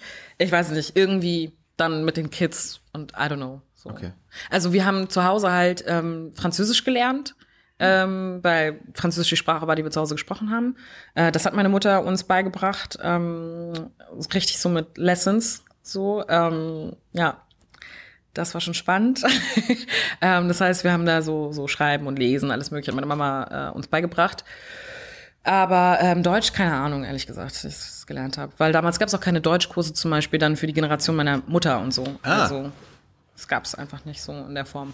Also sie hat das selber dann einfach eigenständig an der Abendschule gemacht und so, aber es war jetzt nicht so, wie man heute die Bundesintegrationskurse kennt, die eigentlich für alle da sind, wo aber auch ganz viele ausgeschlossen werden. Das ist ja bis heute nicht so, dass jede Person, die in Deutschland ankommt, einfach einen Anspruch auf einen Deutschkurs hat. Nee? Nee, du musst zu bestimmten Gruppen gehören, die eine gute Bleibeperspektive haben, um Integrationskurse zu bekommen. Und die Bundesländer, hier in Schleswig-Holstein zum Beispiel auch, das war auch eins der Haushaltsanträge, die ich zum Beispiel gestellt hatte, ähm, zu sagen, wir müssen diese Landessprachkurse erhöhen für diejenigen, die kein Anrecht auf die Bundesintegrationskurse haben. So, das sind alle diejenigen, die schlechte Bleibeperspektive haben, so Menschen, die aus Afghanistan kommen oder so. Ähm, das ist alles politisch. Kon ja, es ist komplett Aber insane. gerade die müssten doch. Ja. Und viele von denen werden auch Jahre und Jahrzehnte und immer wahrscheinlich hier bleiben.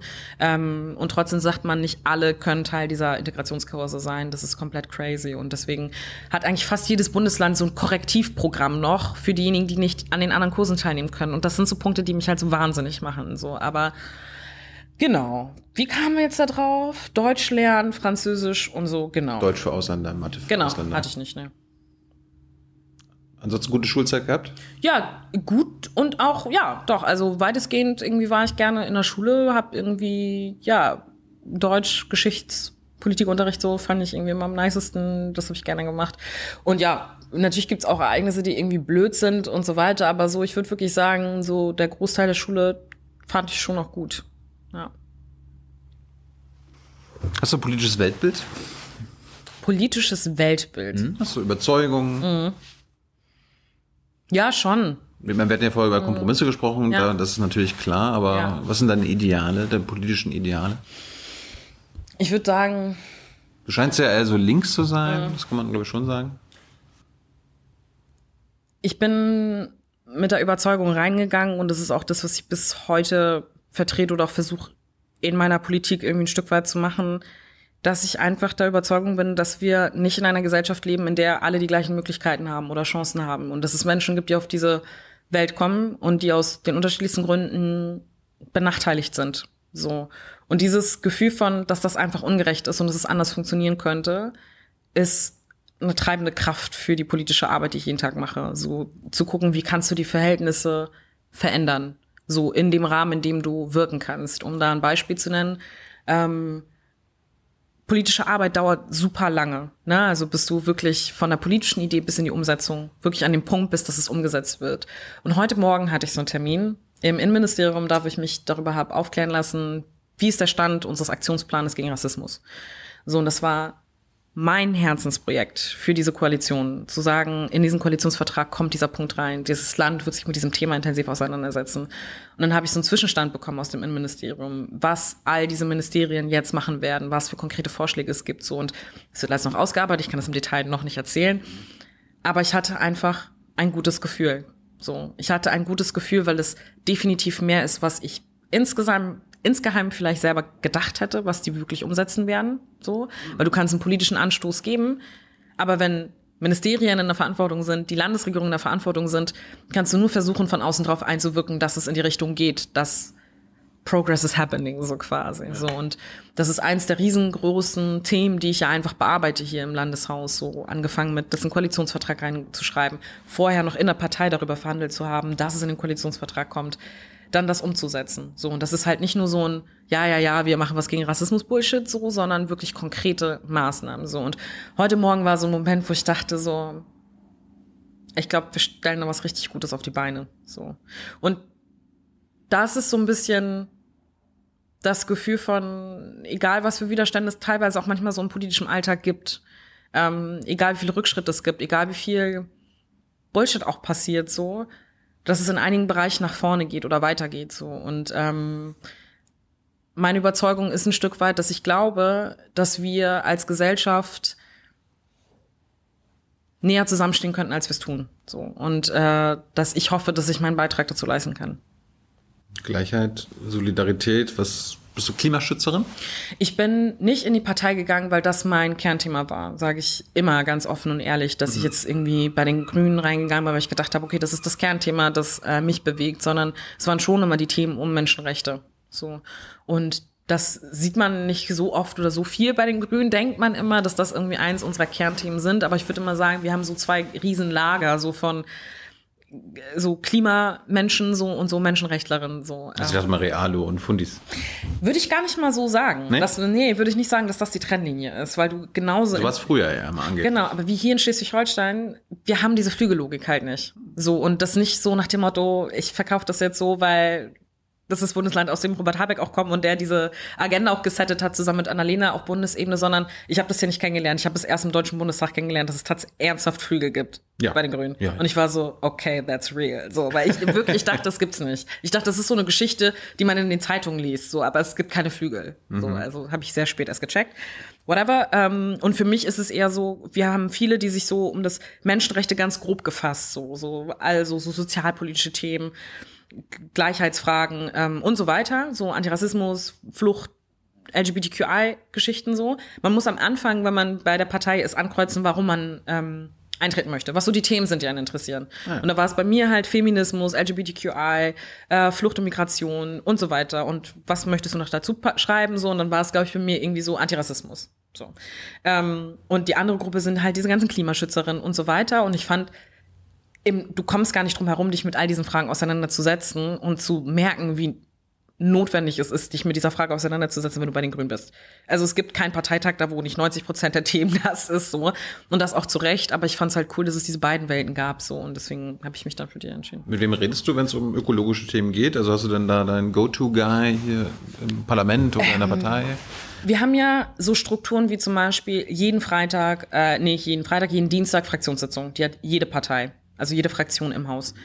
Und da sitzt du von 14 bis 17 Uhr bei uns ähm, zusammen und diskutierst alle Themen, die relevant sind.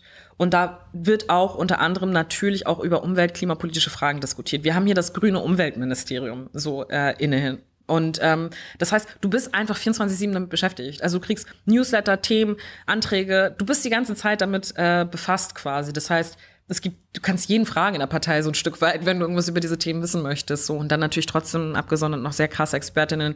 Ähm, aber ja, irgendwie ist es so ein Thema, das ist einfach da. So. Wie ist mit Wirtschaftspolitik? Bist du also Sozialistin, demokratische Sozialistin, Antikapitalistin? Ja. ja, also das sind natürlich so Fragen, kann man das so runterbrechen? Ich, ich weiß ich nämlich nicht, ob man das so runterbrechen kann, so oder ob ich da der Mensch bin, der das so gut. Ähm, bist du bist, bist du mit unserem aktuellen Wirtschaftssystem zufrieden?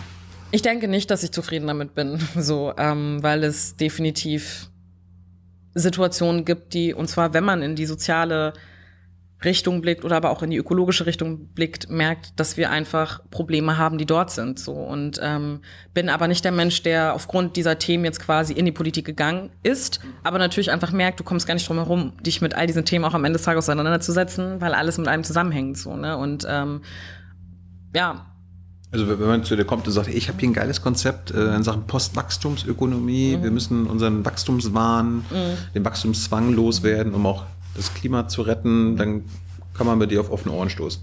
Ey, am Ende des Tages musst du es eh machen. Also es ja. gibt kein Thema, das nicht an dich herangetragen wird als Abgeordnete. Und das ist auch völlig in Ordnung, so weil das ja auch ein Stück weit unsere Verantwortung ist, zu allen Fragen uns dann quasi auch zu verhalten, indem wir dafür abstimmen müssen.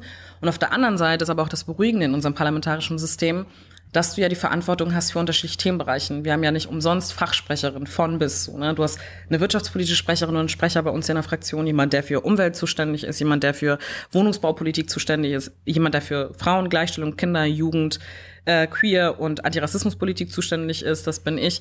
Ähm, jemand, der für Finanzpolitik zuständig ist. So. Und ähm, wir spiegeln uns gegenseitig immer wieder, wie wir die Vorschläge jeweils finden. Wir haben eine politische Grundsatz- Haltung, ein Grundsatzprogramm, ein Parteiprogramm, in dem all diese Dinge ähm, drinstehen. Und dann ist es natürlich immer die Verantwortung jedes Einzelnen und jeder Einzelnen zu sagen, okay, wie tief arbeite ich mich noch in andere Sachen rein? Und ich bin gut ausgelastet mit den Dingen, die ich tue. Aber klar, du kommst eigentlich am Ende des Tages, umso weiter, umso länger du drin bist, nicht drum herum, dir auch andere Bereiche anzugucken. Ja. Gibt es irgendwie eine Position, die du vielleicht vor ein oder zwei oder drei Jahren hattest, die du durch deine Arbeit, durch Diskussionen geändert hast? Wo geändert. Du, in, wo, dadurch, dass du mehr gelernt hast oder mhm. dass du andere Realitäten wahrgenommen hast? Mhm. Ich glaube, ja, es gibt so eine Sache, mh, ich, das werden andere vielleicht anders sehen, aber ich glaube, ich habe am Anfang immer gedacht, ich glaube, man muss einfach versuchen, viel zu vermitteln, viel versuchen, die Menschen davon zu überzeugen, dass bestimmte Dinge nicht gut sind. Und dann kommen wir schon zu dem Punkt, da wir uns Gesellschaft tief in die Augen gucken und sagen, okay, wir machen es jetzt anders. Mhm.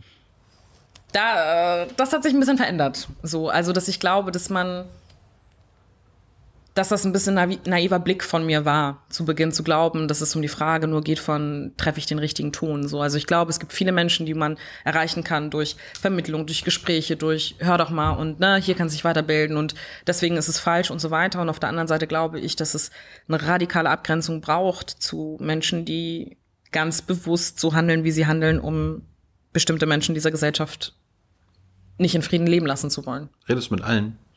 Nein, und das ist genau das, äh, was ich damit meine quasi. So, ähm, ich komme. Die, würde sagen, du grenzt sie aus. Ich würde nicht sagen, dass ich sie ausgrenze. Weil du nicht mit ihnen reden willst. Ähm, also es gibt Menschen, die sind davon überzeugt, dass es total notwendig ist und richtig ist, mit Neonazis zu verhandeln oder zu diskutieren oder sonstiges. Und diese Position vertrete ich nicht. So und ähm, auch das ist eine Frage, da wo ich mir denke, so kann ja jeder für sich so handhaben, wie er oder sie möchte, but I'm not gonna do that so. Und Menschen, die sagen, okay, gut, auch mit solchen Leuten muss man sprechen, sage ich immer so, ja, ist vielleicht auch leicht aus seiner Position, weil sie nicht deine Existenz verhandeln wollen. So. Ähm, und äh, ich glaube, dass wir ähm, manchmal Gefahr laufen zu glauben, all das ist durch Gespräche, durch die wissen ja nicht, was sie tun und so weiter, ähm, verhandeln kann. Und ich glaube, dass das nicht so ist, so, sondern dass ich glaube, dass diese Art des Umgangs eigentlich immer mehr es in die Mitte treiben lässt. So, weil man keine Abgrenzung mehr trifft zu, das verhandeln wir nicht mehr, das diskutieren wir nicht mehr, sondern das ist einfach eine Abgrenzung, die wir an der Stelle treffen müssen. Ich glaube, dass wir das an einigen Stellen zu wenig tun und wir immer relativierende Momente finden. Gibt es Positionen, die die Grüne Partei hat, äh, die du nicht teilst und wo du aber daran arbeitest, dass sie quasi deine Position übernehmen? Mm, ja, also ich bin schon in die Partei gegangen und habe gesagt, ich habe die Erwartungshaltung, dass wir uns den Themen Flucht und Migration und auch Antirassismus anders nähern. Also ich hatte immer das Gefühl, dass man das Thema oft so diskutiert hat, als wäre das alles eine Sache. So. Und ähm, das waren so Aushandlungs-, Diskussionsprozesse, die ich definitiv innerhalb der Partei geführt habe, die man offen auch geführt hat und auch hart geführt hat und auch irgendwie verhandelt und nach wie vor verhandelt.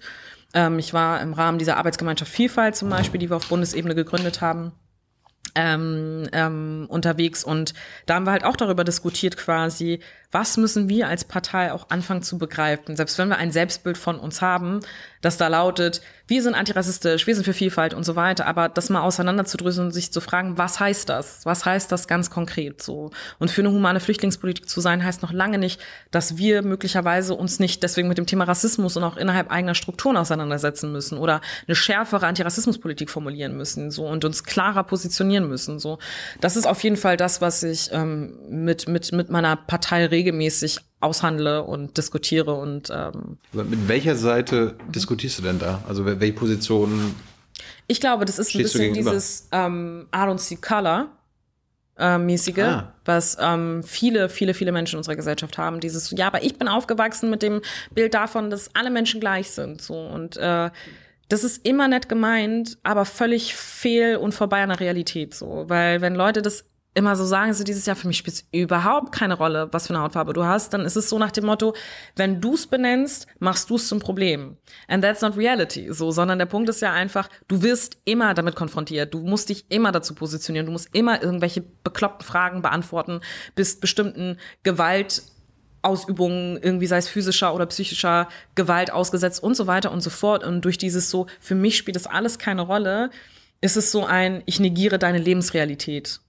So, und ähm, diesen Prozess führen wir, glaube ich, nicht nur bei den Grünen, sondern auch in der Gesellschaft gerade, solche Debatten zu führen und zu sagen, ist das wirklich eine Herangehensweise, mit der man sich einem solchen Problem stellen möchte? Gibt es noch andere Positionen der Partei, wo du sagst, da müssen wir noch mal was anderes machen? Ähm, ich meine, der Punkt ist ja, wenn es Positionen gibt, die ich problematisch finde, gerade wenn sie in meinem Themenbereich sind oder ich die Möglichkeit habe, dann ist es ja nicht so, dass ich zusehe, sondern dann Änderungsanträge stelle oder das verhandle oder diskutiere oder sowas. Und, ähm, wo, wo hast du denn die letzten Änderungsanträge gestellt? Wir haben zum Beispiel ähm, über die Frage dann diskutiert, ähm, oder, oder ich bringe sie selber ein. Mhm. Es geht ganz oft gar nicht mal unbedingt dazu, darum, dass ich jetzt sage, so, boah, da seid ihr komplett crazy jetzt unterwegs, so, sondern dass man sagt, so, ich finde, da haben wir noch einen blinden Fleck. Mhm. So, und das war gerade bei den Themen, die ich gerade benannt habe, habe ich einfach das Gefühl gehabt, wir haben viele blinde Flecken. So, wir haben eine, wir, wir haben eine zu rosige Vorstellung davon, wie man mit dem Thema umgehen kann. So, ähm. Die grüne Jugend äh, gilt ja als der radikale, die radikale äh, Variante der Grünen, äh, hast du noch irgendwo radikale Position? Ich? Ja. Hm.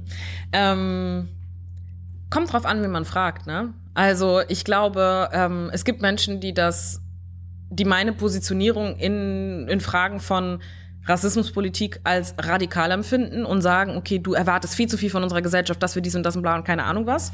Das kriege ich gespiegelt, krieg da Mails zu, krieg da, weiß ich was, Nachrichten, Anrufe, weiß ich was, ähm, dass ich äh, mich gefälligst zurück in mein, äh, mein Land äh, zurückbewegen soll. Ähm, also nach Mali, äh, in das Land meiner Eltern bewegen soll, weil sie das als zu viel empfinden, was ich da fordere. Ähm, es gibt Menschen, die das als viel zu radikal empfinden, dass ich überhaupt da bin. So, also meine Präsenz schon als radikal empfinden.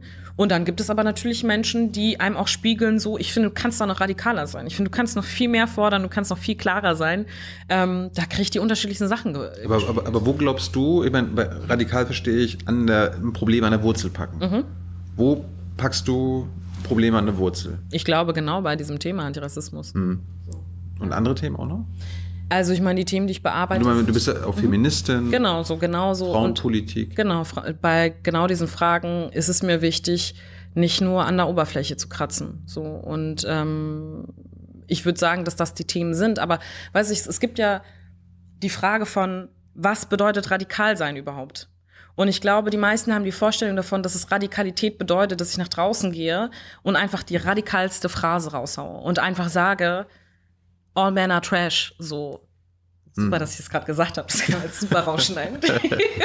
Nein, aber nicht. dass man solche Positionen vertritt oder dass man irgendwie ähm, sagen soll, so alle Weißen sind ein Problem oder keine Ahnung was. So, das empfinden einige Menschen als eine radikale Positionierung. So oder zu sagen, wir müssen hier alles umschmeißen, so und das Ganze von vorne denken. So, ich glaube, das ist die klassische Definition von Radikalität, die Menschen vor Augen haben. So negativ konnotiert. So, auch, ne? genau. Es ist, es ist negativ konnotiert oder beziehungsweise so kompromisslos. So. Und ich empfinde Radikalität nicht nur darin, das Krasseste rauszuhauen, sondern Radikalität äußert sich so oft einfach in bestimmten Räumen überhaupt zu bestehen. So. Und bestimmte Diskussionen zu führen, die nie ans Tageslicht kommen werden. So, weil man sie intern in Runden verhandelt, diskutiert, ja, und ähm, da alleine ist und als die Person, die man ist, Fronten gegenüber sitzt, ja, Dinge aushalten muss, Verletzungen aushalten muss, ähm, Kränkung aushalten muss und trotzdem für die Sache streitet, so. Und das ist oft nicht Instagrammable, das ist oft nicht darstellbar, so, und ähm, das ist meine Form der Radikalität, so. Und das ist mir deswegen nicht so wichtig, ob die Menschen den Eindruck haben, dass durch bestimmte Phrasen, die ich sage, am radikalsten auftrete, sondern welche Veränderungen ich tatsächlich in den Strukturen verändern kann. Das ist meine Form der Radikalität. Reden wir über Gleichstellung und Frauenpolitik, dann bist du ja auch ähm, zuständig für. Mhm. Ähm, welches Privileg habe ich als Mann gegenüber dir? Sag du mir das. Ich bin, ich habe ja meine Blindspots. ja, ja, aber es ist halt, ähm, das ist immer so lustig bei diesen Themenbereichen, sei es jetzt Rassismus oder aber auch ähm, Sexismus, Feminismus. Hm. Ähm, ist manchmal ein bisschen absurd, dass man in einer Rolle ist, all diese Erfahrungen zu machen und immer wieder zu erklären, warum andere Menschen privilegierter sind oder warum andere Menschen irgendwie quasi nicht in der Situation sind, äh, in der Situation sind, wo sie bestimmte Dinge erleben, die andere nicht erleben. So, ich habe gestern Abend zum Beispiel mit einer Freundin zusammengesessen und da hat sie mir äh, von ihrer Lebensrealität erzählt. Ähm, in ihrem Arbeitsfeld und äh, inwiefern sie oft einfach Situationen erlebt, in denen man ihr sagt, sie sei zu emotional, äh, wenn sie Konflikte ausführt, die was mit einer qualitativen Arbeit, inhaltlichen Arbeit zu tun hat. Und weil es dann um eine andere Frau geht, dass man dann sagt, das ist ein Zickenkrieg, der quasi an der Stelle stattfindet oder sonstiges, ja. Ähm, wenn wir über all diese Fragen diskutieren im Kontext von Parlament oder Politik, dann haben wir die Situation, dass wir in Parlamenten sitzen, in denen nur 30 Prozent Frauen sind, von denen du nicht weißt, ob alle 30 Prozent Feministinnen sind, die für eine Politik kämpfen, die Frauen gleichstellen im im alltäglichen Leben quasi so ähm, und du immer in Räumen bist, wo du eine der wenigen bist, die für bestimmte Politiken von und für Frauen kämpfen quasi. Und wenn wir über die Frage diskutieren, an welchen Stellen äußert sich das, ob wir als Frauen ähm, oder als Nicht-Männer, sage ich mal, ähm, in der Situation sind, dass wir ähm, Benachteiligung erfahren, dann sind es in so vielen alltäglichen Situationen die Frauen beschreiben, wenn sie auf dem Weg nach Hause sind. Nicht alle, aber viele. Eine ganz große Mehrheit an Frauen, die von der Angst berichten, Gewalterfahrungen machen zu müssen. So, ich habe in Schleswig-Holstein in den ersten eineinhalb Jahren, als ich im Parlament war, eine Tour durch alle Frauenhäuser in Schleswig-Holstein gemacht. So, und ähm, wir haben 16, 16? 16 Frauenhäuser ja. in Schleswig-Holstein, über 300 Plätze sind das.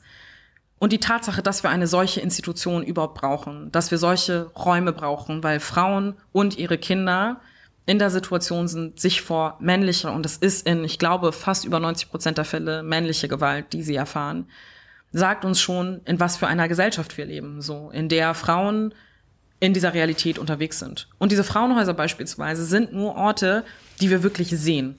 So, und wer geht in diese Orte, an diese Orte? Frauen, die möglicherweise keine anderen Auffangnetze haben, die jetzt zum Beispiel nicht eine Freundin haben, die auch bei einer Bank arbeitet und da, wo ich dann vielleicht in ihrem Loft mitwohnen kann, oder da, wo ich mir ein Ferienhaus äh, mieten kann, sondern Frauen, die wirklich kein Auffangnetz haben. So, und da sehen wir quasi, wo Frauen benachteiligt sind in unserer Gesellschaft in der Frage von Gewalt.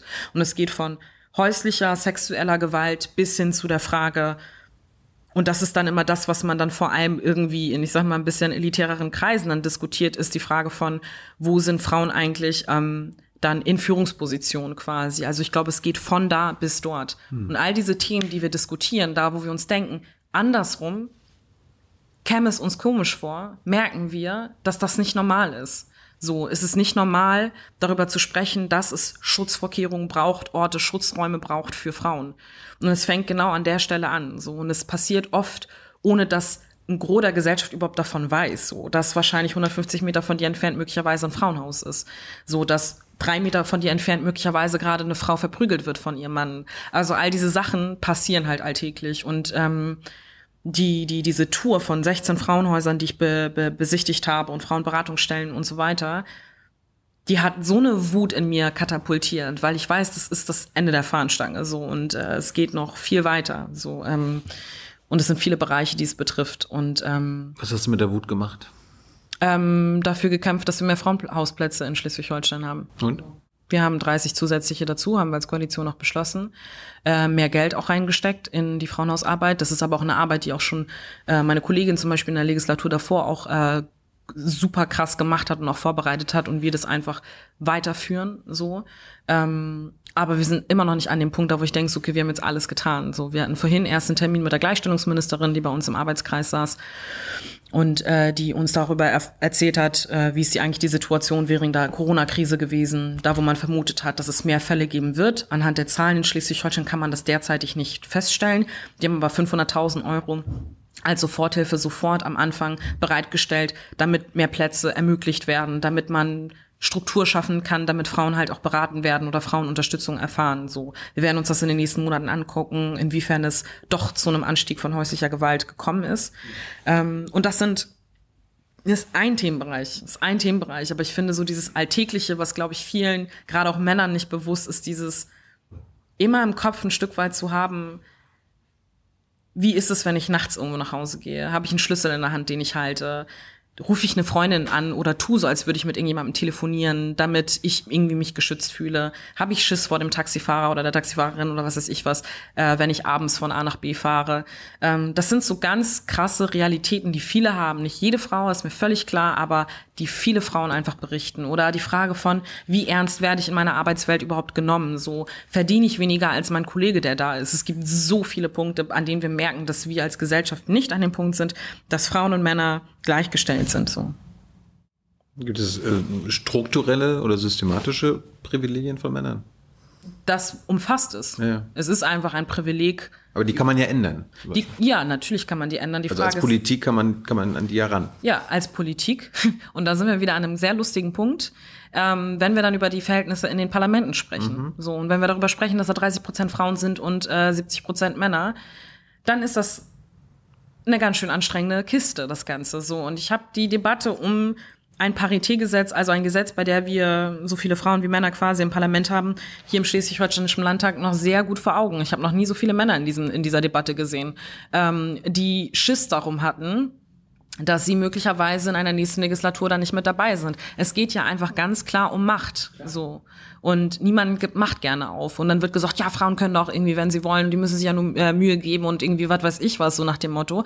Und ja, die Realität sieht so aus. Jeder kann, wenn er oder sie möchte, kandidieren, so. Aber man muss sich die Strukturen angucken, so. Und wenn ich irgendwas gelernt habe in dieser Zeit, dann wie Parteien funktionieren, wie Parlamente funktionieren und wie Strukturen funktionieren, wenn du keine Regelung, keine Regelung hast. So. Und auch bei uns Grün, ja, wenn wir keine Quote hätten, so, wenn wir diese Quote nicht festziehen würden, dann würden wir, weil wir auch nur ein Abbild einer Gesellschaft sind, auch in die Situation verfallen, dass mehr Männer in dieser Partei wären, mehr Männer in Funktion wären. So, und wir haben ein Reglement gefunden, um das zu ändern, quasi. Habt ihr ein Paritätgesetz jetzt hinbekommen? Nein, haben wir nicht hinbekommen. Weil die Männer sich dann durchgesetzt haben. Ähm, viele, gerade die äh, Männer in der CDU und FDP möchten das nicht. Das ist ganz klar, ähm, dass sie das nicht möchten. Das haben sie in der Debatte auch gesagt, so, ähm, dass ähm, Haben die Frauen der FDP und CDU das auch gesagt? Es gibt ähm, nicht so viele Frauen in der CDU und FDP. Ja, das ist halt Ja, ja. so, die, die, die 30 Prozent kommen schon auch dadurch Hm. zustande, dass CDU und FDP fast nur Männer in den Parlamenten haben, bei uns auch. Ähm, in der FDP-Fraktion sind zwei Frauen von neun und äh, bei, der FDP, äh, bei, der, bei der FDP sind es zwei von neun und bei der CDU sind es vier von 24, glaube ich, oder drei, vier von 24, so. Ein Paritätgesetz würde quasi heißen, dass 50 Prozent Frauen im Landtag sitzen und 50 Prozent Männer. Es gibt aber auch die Situation, dass in Thüringen und in Brandenburg ähm, äh, es ja die Situation gab, dass es, ähm, dass man es versucht hat und dass in Thüringen, äh, dass ähm, äh, man gesagt hat, okay, das taugt verfassungsrechtlich nicht. So, also das kann man so nicht durchziehen. Und deswegen ist die Stellschraube dann wieder die Parteien. Also es sind am Ende des Tages ja die Parteien, die die Abgeordneten entsenden. Und deswegen sind die Parteien auch in der Verantwortung. Aber die Parteien wollen ganz oft halt einfach nicht so etwas wie eine Quote einführen oder irgendwie realisieren, dass sie zu 90 Prozent von Männern dominiert werden. Ähm, und ja, aber ich, ich habe das auch in der Debatte gesagt. Am Ende des Tages, ich könnte mich zurücklehnen und sagen, es ist euer Problem, ja. Ihr habt ein Problem damit. Aber für mich geht's gar nicht darum zu sagen, okay, ist mir egal, so, weil wir sind ja zu 50, 50 Prozent und die SPD weitestgehend auch, sondern es geht irgendwie einfach insgesamt um Strukturen, die Ja, warum, warum, kümmert, warum kümmerst du dich nicht eigentlich um deine eigene Partei, deine eigene Fraktion? Kann dir doch egal sein, ob die CDU und FDP jetzt ähm, 50 Prozent Frauen schicken. Weil das ist doch eigentlich, eigentlich kann man ja auch so sehen, das ist ja auch ein politisches Signal. ist es auch. Das, das ist eine Männerpartei. ja.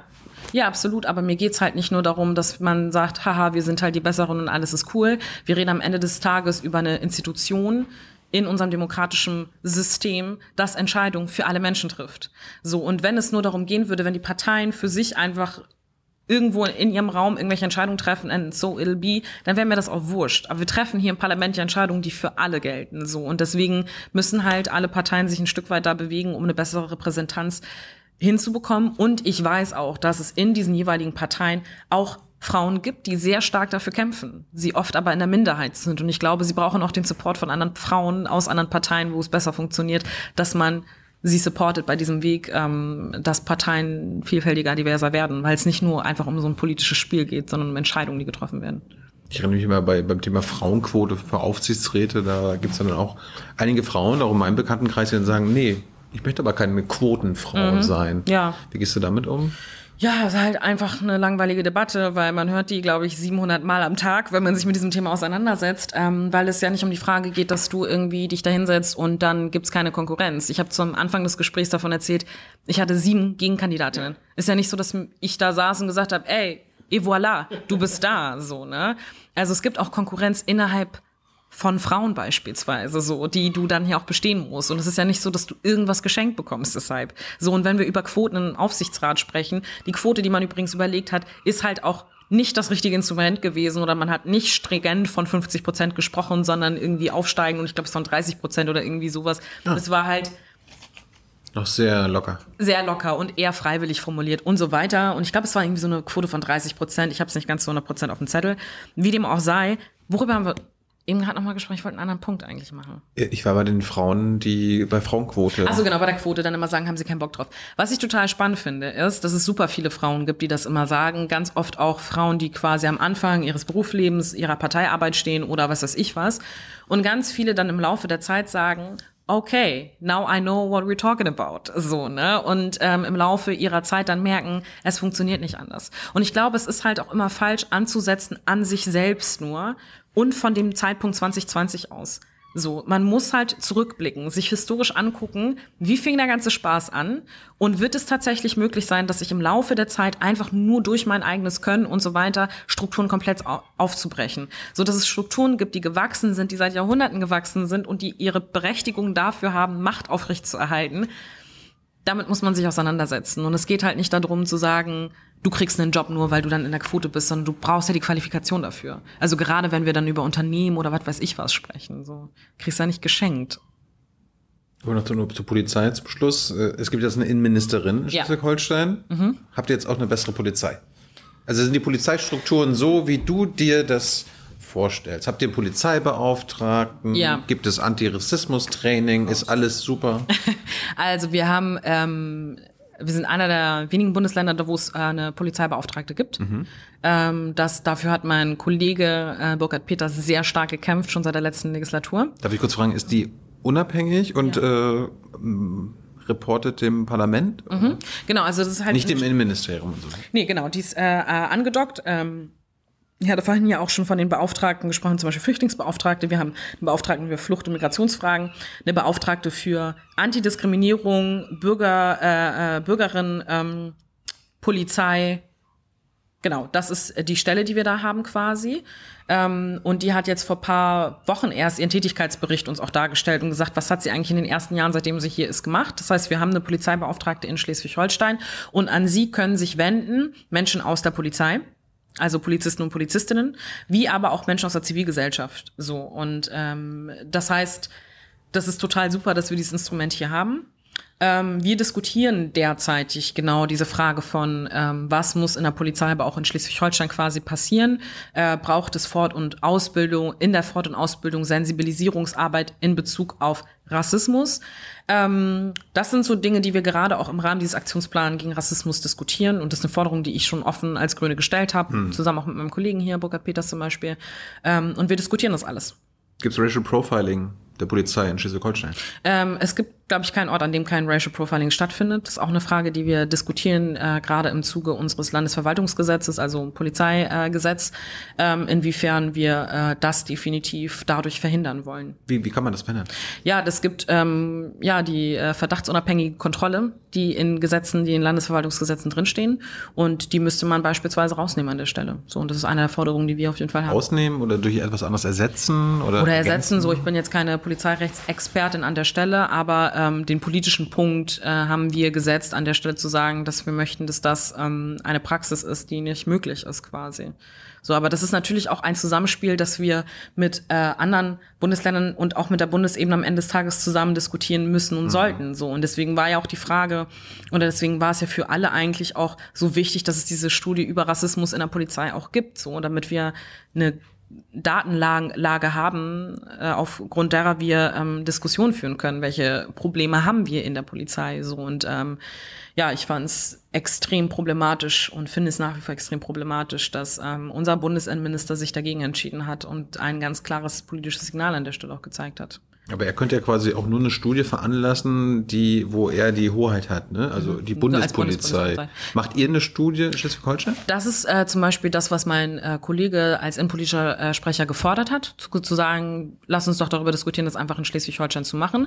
Was ich aber noch viel spannender finde, ist, dass mehrere Bundesländer dann ja die Initiative gezeigt haben, Pistorius beispielsweise, der gesagt hat, okay, wenn äh, der Bund sagt, machen wir nicht, dann lass uns doch als Länder sowas machen. Und diese Diskussion läuft gerade. Ich finde die super spannend, ich fände es super wichtig. Und ich kann mir unsere Polizei in Schleswig-Holstein eigentlich auch ganz gut vorstellen, dass die das auch nicht schlimm finden würden und das eher begrüßen würden. So, ähm, äh, das hoffe ich, dass man sich da auf den Weg macht, das zu machen. Das heißt, wenn, angenommen, es äh, erlebt heute jemand ähm, Racial Profiling mhm. oder ist, ist der Meinung, dann kann er zur Polizeibeauftragten gehen und das melden. Oder wenn man bei einer Demo glaubt, ungerechtfertigt Polizeigewalt abbekommen zu haben. Dafür gibt es die Kennzeichnung. Die haben wir in Schleswig-Holstein auch. Also so, und dann gehst du zur Polizeibeauftragten und, und, sagst, hier, der Polizist mit, oder die Polizistin mit der Nummer hat mich geschlagen. Was passiert dann? Ich weiß gar nicht, wie das im Detail abläuft, wie sie das dann mit denen ähm, durchläuft an der Stelle quasi. Ähm, aber sie hat von Fällen berichtet, beispielsweise dann einfach in ihrem Tätigkeitsbericht oder in Berichten, da wo bestimmte Sachen dann halt passiert sind. Also von rassistischen Vorfällen gar nicht nur in der Polizei, sondern grundsätzlich, irgendwie Wohnungssuche, bla und so weiter und so fort. Ja. Ähm, aber dann ist halt natürlich genau die Frage, das zu ahnden. Das ist ja das, ähm, was man damit äh, äh, erreichen möchte. So. Und wie es im Detail dann abläuft, das habe ich bislang noch nicht bekommen. Zum Schluss, ich war überrascht, dass du sogar einen Podcast machst. Mhm. Ich meine, das ist unser Job hier, mhm. tagtäglich. Gut, mit Regierungspolitik und alles mögliche, aber wie hast du denn noch Zeit, Podcast zu machen? Wir machen das, ähm, weil wir halt der Meinung sind, dass. Ähm, Achso, Lasse Petersdotter und ich, das ist mein Kollege. Äh, wir sind zusammen äh, ins Land, also ins Parlament gekommen. Äh, der ist 30. Ähm, genau, ein paar Jahre jünger als ich. Wir waren zusammen so das Duo von der Grünen Jugend, das so ins Parlament gegangen ist. Und ähm, da, wir haben halt einfach überlegt, dass es uns wichtig ist, Politik und den Alltag von Politik darzustellen. So und deswegen machen wir das immer in so einer halbstündigen Folge in der Regel, erzählen, was ist die Woche passiert, was steht an und diskutieren das und laden das dann halt einfach hoch. Ähm, ja, so, letztes Jahr haben wir damit angefangen und nehmen das fast immer jede Woche auf. Seid ihr die Jüngsten im Landtag? Ja, wir haben jetzt sogar noch einen Kollegen, der ähm, als Rasmus Andresen ins äh, Europäische Parlament gegangen ist, ähm, ist ja auch noch ein Platz frei geworden quasi und da ist dann äh, Joschka Knut noch nachgerückt und der ist äh, sogar noch jünger als ich, ein halbes Jahr, glaube ich.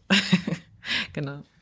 Äh, da fällt mir gerade beim Alter nochmal ein. Äh, bist du dafür, dass das Wahlrecht abgesetzt wird? Ja, äh, nee, das Wahlalter.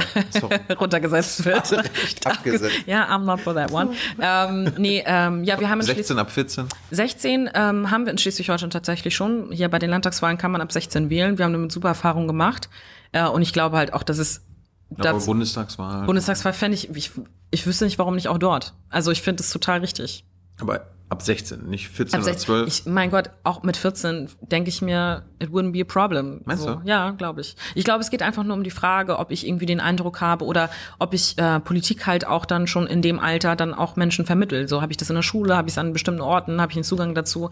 Und es ist jetzt auch bei Weitem nicht so, dass Leute, die weiß ich nicht, nur weil die 55 sind, ähm, deshalb mehr Ahnung haben von politischen Strukturen oder politische Meinung oder sonst was. Es gibt viele Menschen, die einfach sagen, ja, ich wähle das, was mein Mann wählt oder meine Frau wählt. So, also von daher, Ich finde immer so diese Anspruchshaltung, die man gegenüber jungen Menschen hat, so nach dem Motto, ihr seid noch nicht an dem Punkt, aber arbeiten könnt ihr schon, Steuern zahlen könnt ihr schon, aber wenn es dann um die Frage geht, politische Entscheidungen zu treffen, wer soll hier was machen in dem Land, geht nicht.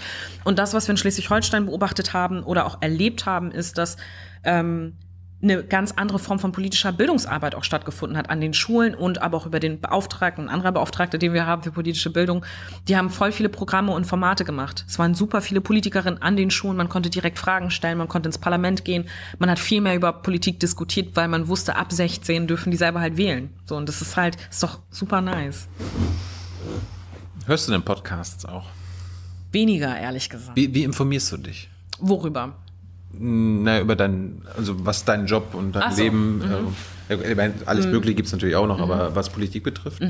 Also Li- die, liest, du, liest du die Kieler Nachrichten? Ja. Du, guckst du Ja. das Schleswig-Holstein-Magazin? Ja. Ja, wirklich? Ja, also so. sowohl als auch. Also morgens, so wie es also das erste, was ich morgens mache, ist Presselage mir anzugucken, durchzulesen und so weiter. Ähm, Nachrichten gucke ich in der Regel jeden Abend und wenn ich es abends nicht gemacht habe, dann morgens. Was, gu- was guckst du dafür? Tagesschau, Schleswig-Holstein-Magazin, sowas schaue ich mir halt an. Dann habe ich tausende Zeitungsabos, äh, da wo ich dann auch immer reinslide und äh, guck, was da abgeht. Äh, ich gucke mir an, was für Debatten laufen auf Instagram, auf Twitter. Ähm, das sind Sachen, die ich verfolge. Ähm, und ansonsten lese ich einfach super viele Bücher, ehrlich gesagt, um tief in Dinge drin, in Dingen drin zu stecken. Also, weil, ja, zu den Themenbereichen. Hast du einen Buchtipp aktuell? Aktuell, was lese ich denn aktuell? Ich lese parallel immer ganz viele Sachen. Ja, aber ähm, was, was äh, sollte man dieses Jahr gelesen haben? Dieses ich meine, Jahr? es gibt ja viele Menschen, die gar kein Buch lesen. ja, das stimmt. Dieses Jahr, welches Buch habe ich denn gelesen, was ich sehr schön fand, war unter anderem von Nura, vom, äh, äh, vom Asylheim in die Charts. Ähm, das fand ich großartig, dieses Buch. Ähm, was für ein anderes Buch ich noch schön fand, war von Max äh, Czolek.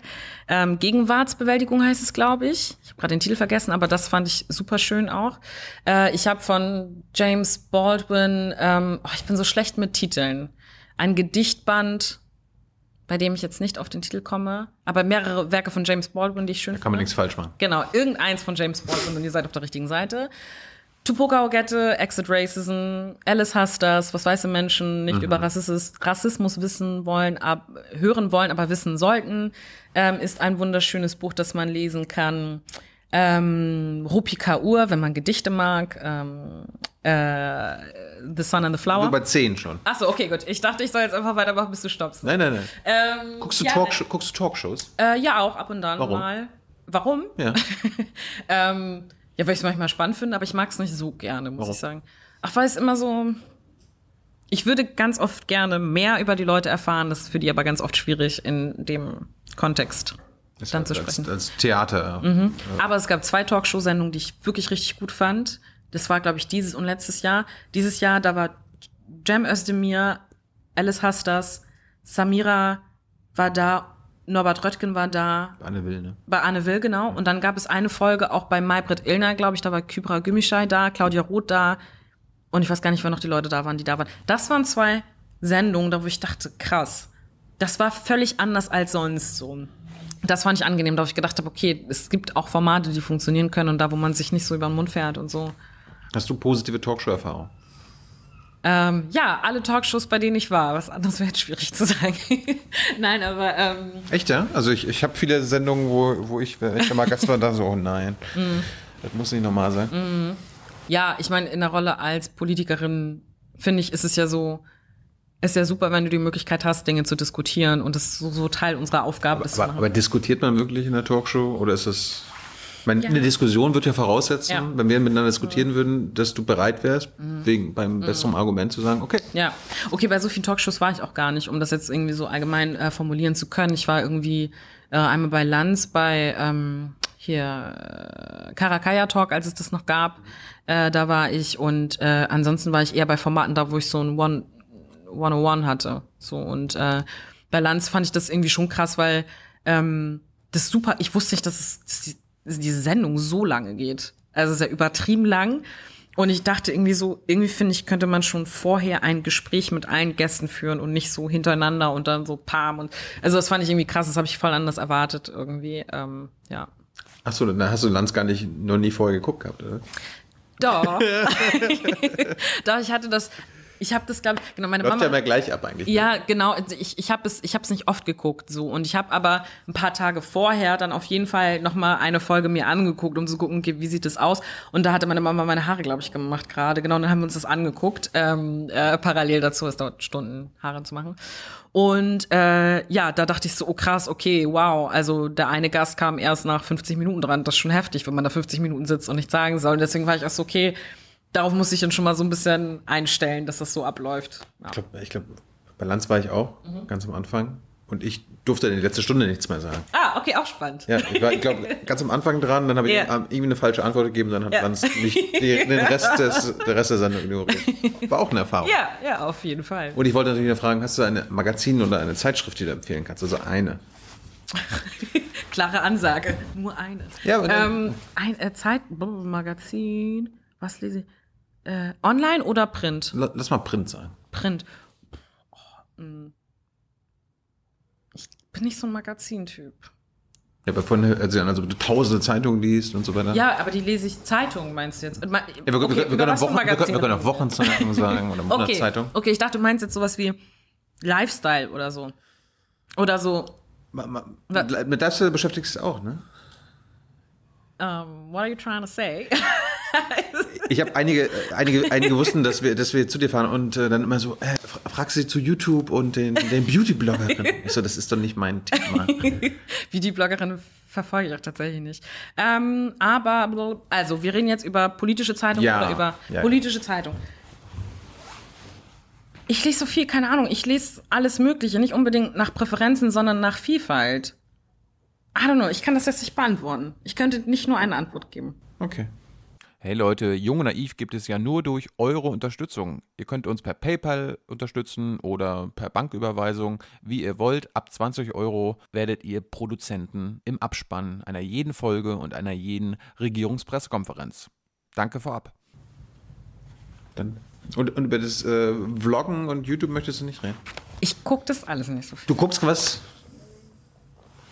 Du bist Mitte 20 und guckst kein Ja, YouTube? ich weiß. Ich weiß, es ist ein totales Problem, aber. Das ist ja, das ist ja so mal die Überraschung Ja, Ende. ja, ich weiß. Ich, ich weiß, die Leute denken wahrscheinlich, dass ich sowas voll viel mache, aber I just don't. Aber wie geht das, wenn Instagram, Twitter und so weiter, das ist so alles interconnected? Mhm. Ja, ich weiß. Aber so, keine Ahnung. YouTube ist so nicht so. Es ist ja nicht alles schlecht. Ja. Ne? Ich guck, weißt du, was ich viel eher mache, wenn ich bei YouTube unterwegs bin, gucke ich mir halt viel lieber Musikvideos an. Hm. Von Menschen, die ich extrem feiere und gucke mir das 15.000 Mal an. So, das ist eher das, was ich mache. Und nicht so Vlogs und so. Aktuelle Lieblingsband? Band, gar nicht mal Bands. Ähm, Künstler? äh, Künstlerin? Beyoncé, ähm, Megan Thee Stallion, Cardi B. Solche Menschen höre ich sehr viel und gerne. Cool. Mhm. Ich bezweifle, dass jetzt unter unserem Abspann deren Musik laufen darf, weil es wieder lizenzrechtliche Probleme gibt. Aber Aminata, vielen, vielen Dank für deine Zeit. Danke auch. Äh, wir, kommen, wir hoffen mal, dass wir aus Kiel noch trocken rauskommen. Ich denke schon. Na. Und äh, danke an alle Unterstützer und Unterstützerinnen. Wir sind ja nicht kommerziell. Mhm. Die laufen jetzt im Abspann durch. Dankeschön. Bis dann. Bis dann.